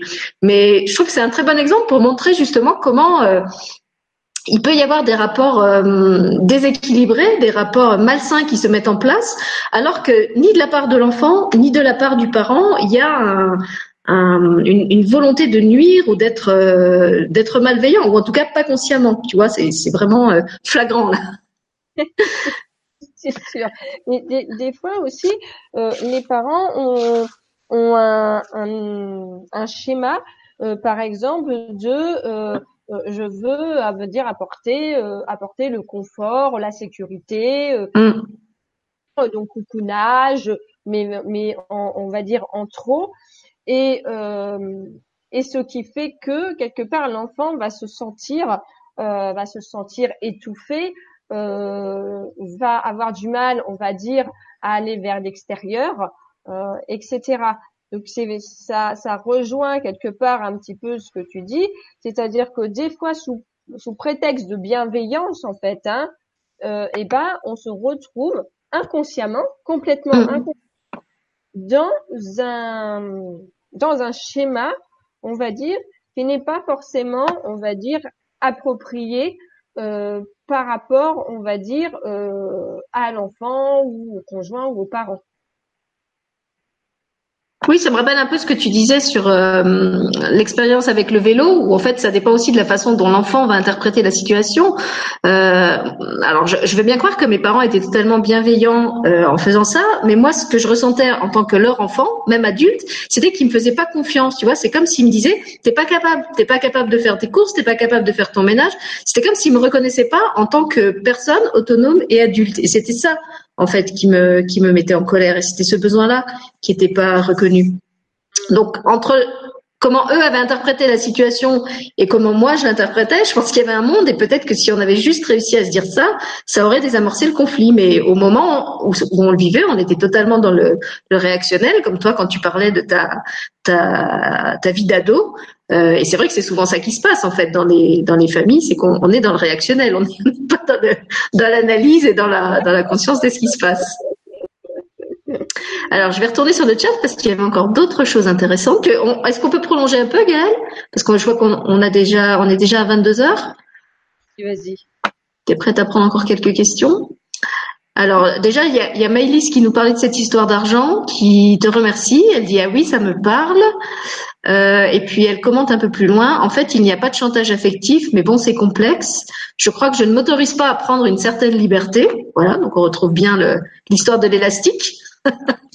et, qui, qui est responsable de quoi? Et elle nous remercie pour les réponses. Et puis il y avait une question que j'avais vue de Caroline, euh, qui me rappelle un peu l'histoire de ma mère euh, avec l'odeur de vomi.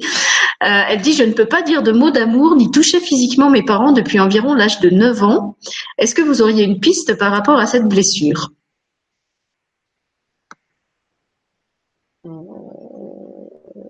On dit quelque chose par rapport à ça? Et il y a Fabienne un peu plus loin sur le chat qui lui demande, Caroline, et tes parents, est-ce qu'ils te disaient ces mots? Il y a peut-être quelque chose qui t'a choqué à l'époque et qui a créé un blocage. Hum, moi, je pense effectivement qu'il y a, il y a une problématique par rapport au toucher, en fait. Hum dire qu'il euh, y a peut-être eu euh, un avertissement, euh, par exemple, comme souvent les, parents font, hein, attention, si si tu te fais toucher par par quelqu'un que tu veux pas, ce, ou ce genre de choses, ça peut être simplement une phrase qui fait que effectivement ça peut être c'est bizarre que c'est pas ça qu'on me dit moi. Bah, elle, dit que c'est depuis l'âge de 9 ans, donc probablement il y a quelque chose qui s'est passé dans l'année de ses 9 ans. Si, si elle, avant, ça se passait bien et qu'après, il y a vraiment eu un blocage, il y a, quelque, il y a eu un élément déclencheur. Voilà, c'est ça que j'essaye de, de, dire un peu maladroitement. Pour moi, j'ai euh, comme information, j'ai une blessure de séparation en fait avec. Euh, je pense qu'il s'est passé quelque chose, un événement, on va dire assez euh, assez marquant. Traumatique. Mm traumatisant avec euh, certainement avec la mère. Et euh, alors pour qui, pourquoi, je sais pas, j'ai pas l'information, mais euh, à mon avis, c'est dans, on va dire, c'est caché dans l'inconscient, et donc du coup, c'est pour ça que, euh, bah, quelque part, vous n'arrivez pas en fait à, à, vous faire toucher par vos parents. Et ça, il faudrait aller éventuellement le rechercher. Euh, par exemple, euh, alors soit ça peut être fait en soins énergétiques, soit en, en hypnose régressive, euh, soit en sophroanalyse pour aller, on va dire, euh, euh, déloger, on va dire, cette mémoire. Mm. Voilà, bah, tu peux le faire en, en, séance individuelle euh, avec Gaël. Sinon, bah, nous, on va aussi proposer justement des, ateliers de guérison de la relation au père et à la mère. Donc, ce sera deux ateliers distincts, euh, comme on l'avait fait pour les ateliers sur les sur les blessures d'incarnation. Donc, peut-être Gaël, tu peux dire un petit mot de, de ce qui attend les gens euh, dans ces ateliers. Le prochain est bientôt. C'est l'atelier de guérison de la relation à la mère. Il a lieu le 7 février. Donc, c'est dans quoi une dizaine de jours. Euh, peut-être tu peux leur dire un petit peu ce qui les attend. Oui, oui, oui. Alors, euh, j'ai eu quelques quelques informations hein, parce que je travaille toujours avec euh, avec mes guides, donc euh, euh, on va dire qu'on me donne les grandes lignes, mais après, on va dire que c'est sur le moment T que tout se tout se passe réellement. Alors déjà, voilà, c'est toujours du sur mesure. Ça. ça va dépendre des personnes qui sont là et des problématiques avec lesquelles elles arrivent. C'est ça. Donc, c'est-à-dire que en gros, toutes les personnes qui vont se connecter, on va dire, euh, en direct ou en replay à cette euh, à ce soin, on va dire, auront tous euh, plus ou moins les mêmes, on va dire, les mêmes problématiques avec avec la mère ou le père. Hein. Donc moi, ce qu'on m'a dit, c'est que on allait travailler, on va on va pas retravailler les lectures d'incarnation, qu'on soit bien d'accord. Ça, ça a été traité, on ne le retraitera pas. Par contre, mmh. c'est tout le volet, euh, on va dire, de l'enfant intérieur, hein, et aussi tout ce qui est euh, toxique, euh, on va dire couper, couper, transmuter, harmoniser les relations avec avec votre avec votre mère, avec votre père, et il y aura aussi le côté karmique parce que on m'a dit qu'il fallait, on va dire nettoyer euh, transmuter euh, ces liens-là et on va vous faire un décret euh, aux petits oignons pour quelque part vous vous délestiez, on va dire, de vos loyautés conscientes, inconscientes et autres, pour que quelque part vous puissiez, on va dire, si on va dire c'est plus des affirmations, c'est pas un décret, c'est une affirmation que vous pouvez dire, on va dire assez peut-être assez régulièrement pour, on va dire, euh, vous libérer, on va dire, de cette, de ces relations, on va dire euh, non, euh, on va dire non nourrissantes. Voilà. Mmh. Merci Et qu'est-ce que j'aimerais dire aussi? Oui, parce que ça m'est venu tout à l'heure. Là, c'est pas par rapport à l'atelier que je vais parler.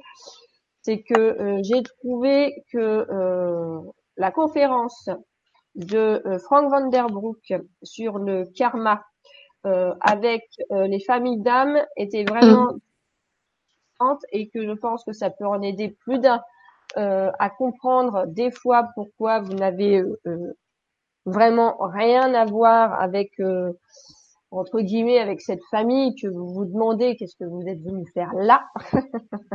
je pense que ça aussi ça peut aider, mais ça va pas soigner, mais au moins ça va mettre quelques petits éclairages. Et mm dans cet atelier-là, donc je reviens euh, au centre euh, qui nous intéresse, nous allons régler tout ce qui est enfant, enfant intérieur, euh, certainement des blessures, bah, les cinq blessures de l'âme, hein, on va voir lesquelles on va traiter, mais bon, ça, ça va dépendre de qui va venir ce soir-là. Et puis le côté, le côté karmique, voilà, c'est ça qu'on va qu'on va traiter essentiellement. Voilà. Alors, je te remercie de parler de la conférence de Franck parce qu'effectivement, je voulais euh, la mentionner aussi.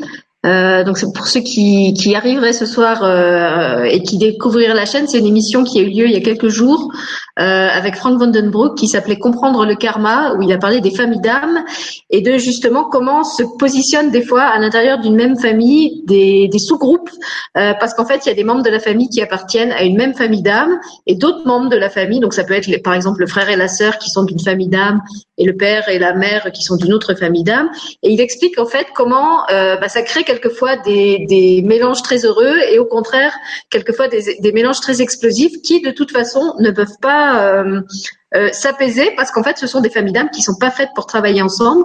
Et ça explique que quoi qu'on essaye et quel que soit le travail de, de n'importe quel ordre qu'on tente, euh, il y a comme une entente impossible entre certains membres de la famille et d'autres. Et ça rejoint ce qu'on disait tout à l'heure sur le fait que quelquefois, eh ben, il faut se donner le droit de couper les liens. Euh, il faut se donner le droit de dire que même si c'est la famille euh, et les liens du sang, eh ben, euh, derrière ça, il y a aussi des liens d'âme.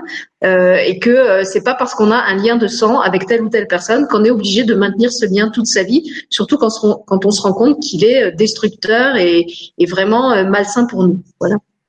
Donc je, ceux qui, veulent le lien, qui le, le trouvent pas, vous pouvez me le, demander et puis je le remettrai euh, sous la conférence. Et puis si tu es d'accord Gaëlle, je te lis encore. Euh, je revienne sur le chat.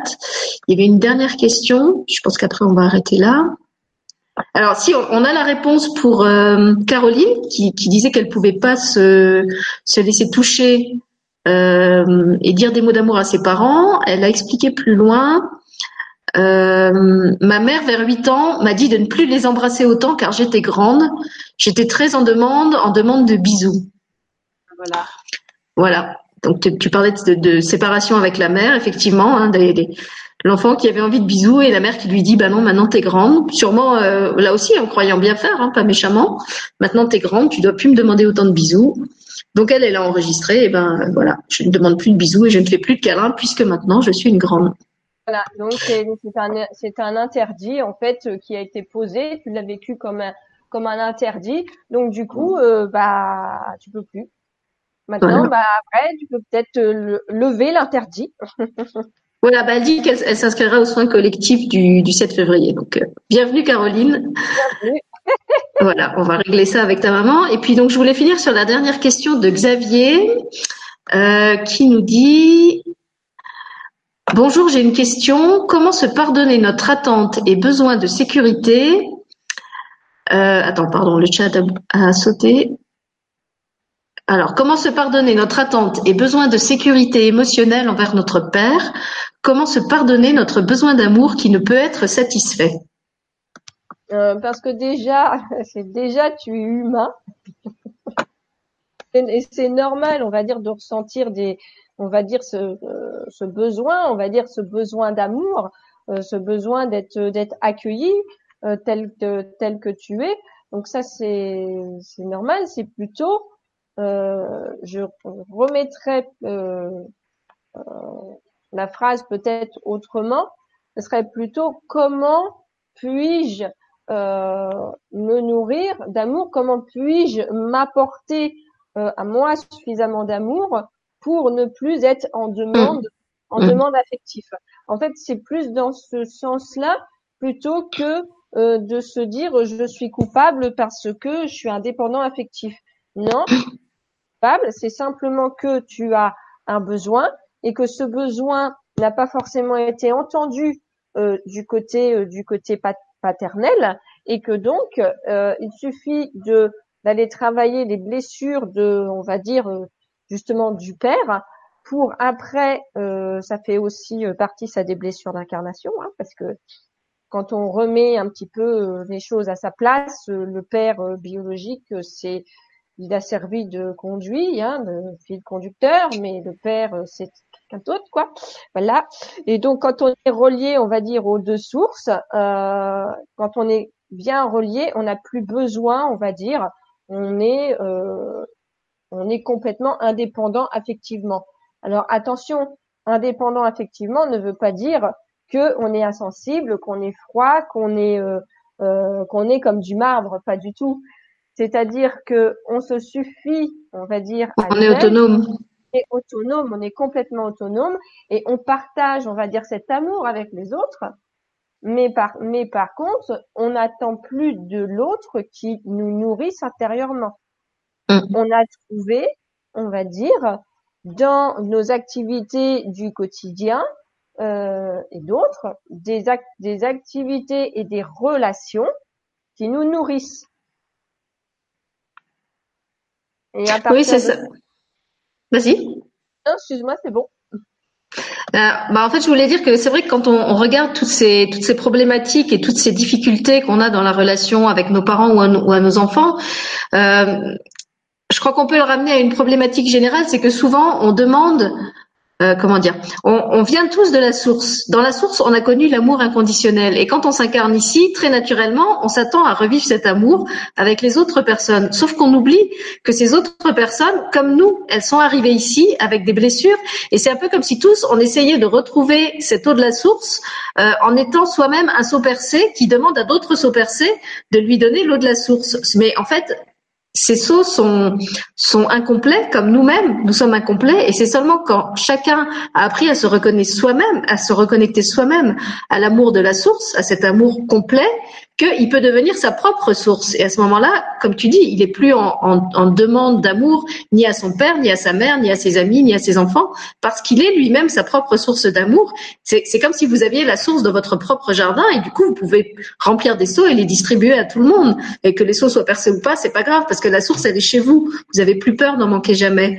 Et en fait, tant qu'on n'a pas réussi à, guérir justement ce, à, comment dire, à se raccorder à la bonne source d'amour et qu'on continue d'attendre euh, des autres qui nous donnent cet amour euh, parfait, et eh ben on, va être constamment euh, frustré et, et, dans la sensation de manquer de quelque chose parce que les autres sont dans la même quête que nous.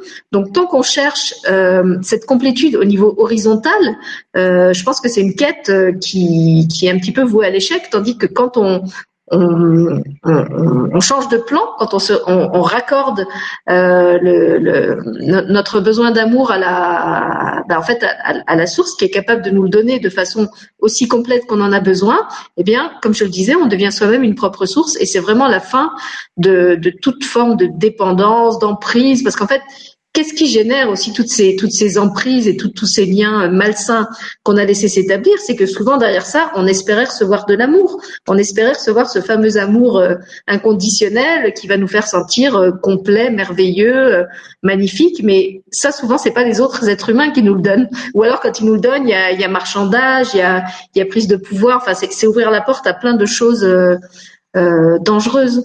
Donc euh, c'est vrai que je trouve que l'intérêt de ces, alors je, je, dis pas ça pour faire de la pub pour les, les ateliers de Gaël spécialement, hein, mais n'importe quel travail qui vous permet de vous reconnecter à, à, à votre essence, à la, à la, source, peu importe comment on l'appelle, et eh ben c'est en fait un, un, super cadeau que vous vous faites parce que euh, comme Gaël le disait, quand, quand, on, quand on a confiance en soi, on connaît plus la jalousie. J'ai envie de, la même, de dire que de la même façon, quand on a contacté la plénitude d'amour de soi, et eh ben en fait, on, on donne plus prise sur soi à ce genre de relation, parce qu'en fait, on sait qu'on n'a pas besoin des autres.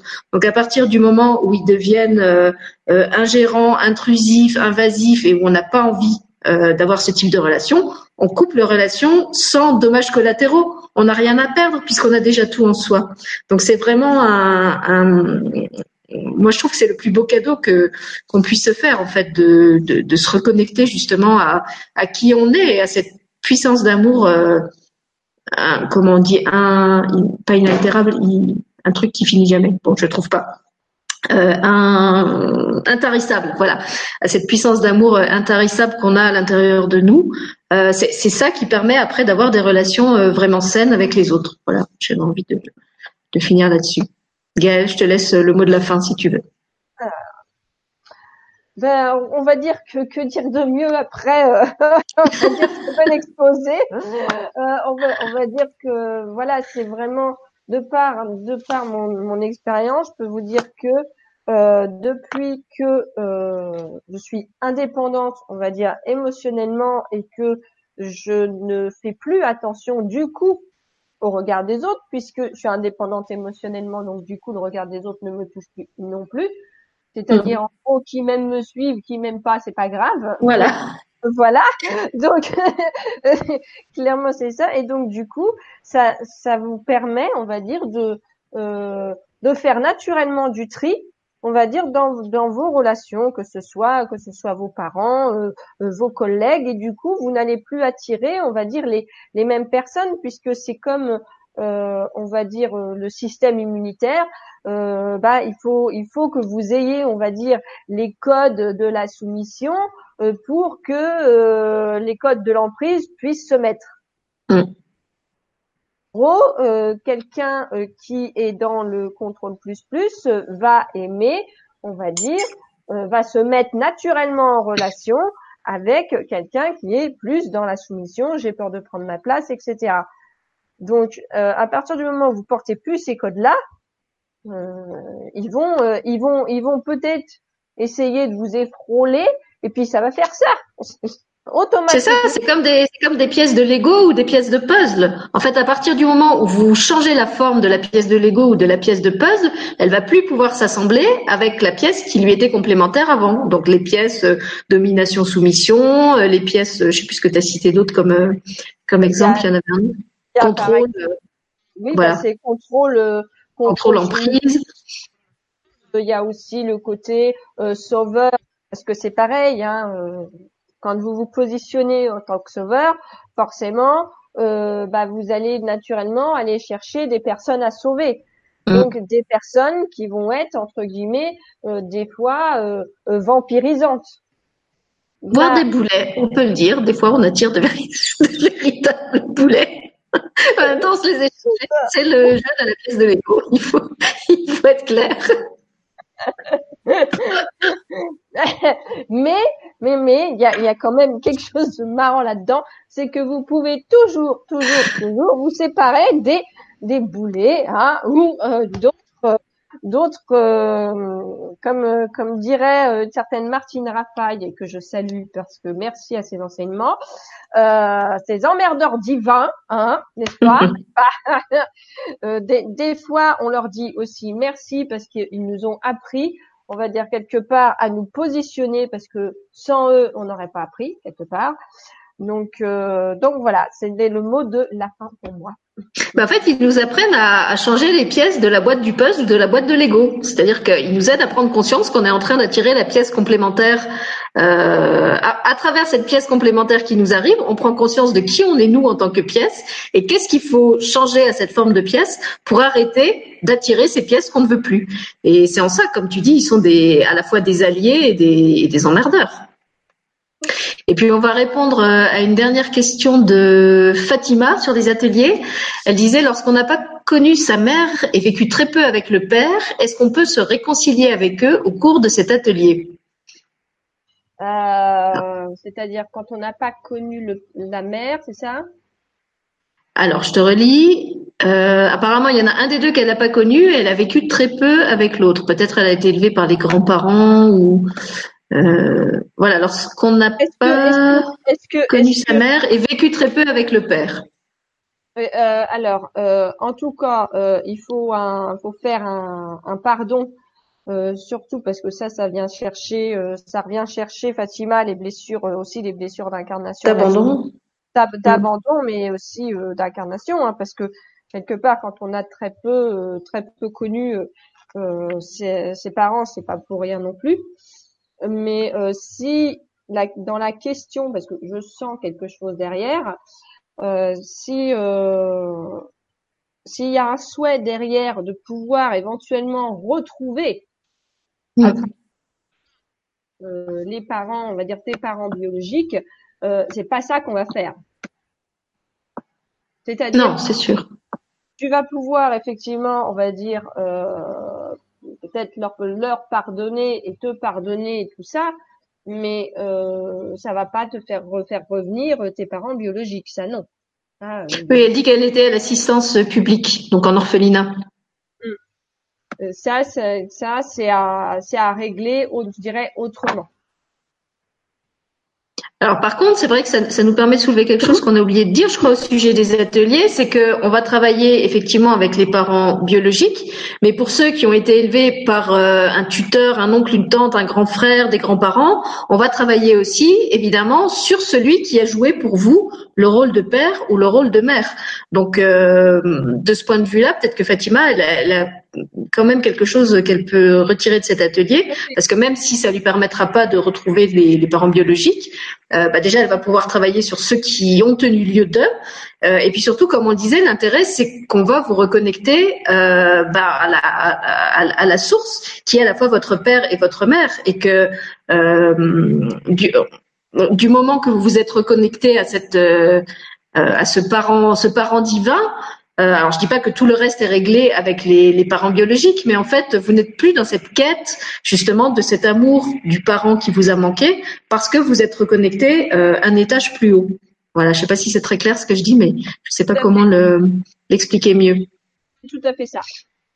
Voilà, moi je peux. Alors, je sais pas Fatima si, si ça peut t'aider à comprendre, mais justement, euh, euh, je, je, peux te, te, donner mon propre exemple. Donc, j'ai expliqué assez longuement dans cette émission à quel point ma, ma relation avec mon père euh, avait été difficile. Et une des premières choses que j'ai faites euh, dans le domaine du développement personnel, c'était il y a, je sais pas, au moins 15 ans, c'était une retraite dans un monastère qui s'appelait Guérir des fausses images du père. Et je me souviens que quand je suis allée à cette retraite et qu'on nous parlait de ce père aimant, miséricordieux, tout ci tout ça. En plus, moi, j'avais aucune éducation religieuse et en fait, j'arrivais même pas à imaginer euh, ce que pouvait être un père aimant, euh, pardonnant, parce qu'en fait le mien, il, il, avait incarné totalement le contraire. C'était un père qui était dur, qui était exigeant, qui punissait beaucoup, qui criait beaucoup. Donc euh, je me rendais compte que dans mon référentiel humain, j'avais pas de père comme ça. C'était quelque chose qui n'existait pas. Et en fait, c'est au moment où j'ai où j'ai pu toucher, où j'ai pu ressentir l'amour de ce Père divin, que là, j'ai su que oui, ça existait. Et c'était vraiment comme si ça m'avait guéri de tous les manques que m'avait laissé mon Père humain. Donc, pour reprendre l'image que je donnais tout à l'heure, j'étais passé du seau percé au seau plein. Et à partir du moment où tu as le seau qui n'est plus percé, tu peux utiliser ce seau pour aller te donner tout cet amour sans te dire qu'il t'a manqué parce qu'en fait tu tu t'en fiches qu'il t'ait manqué. Maintenant c'est fini. Cette blessure elle est elle est guérie. Et euh, chaque fois que tu as besoin de cet amour tu sais que toi euh, tu peux de façon autonome aller le chercher et te le donner.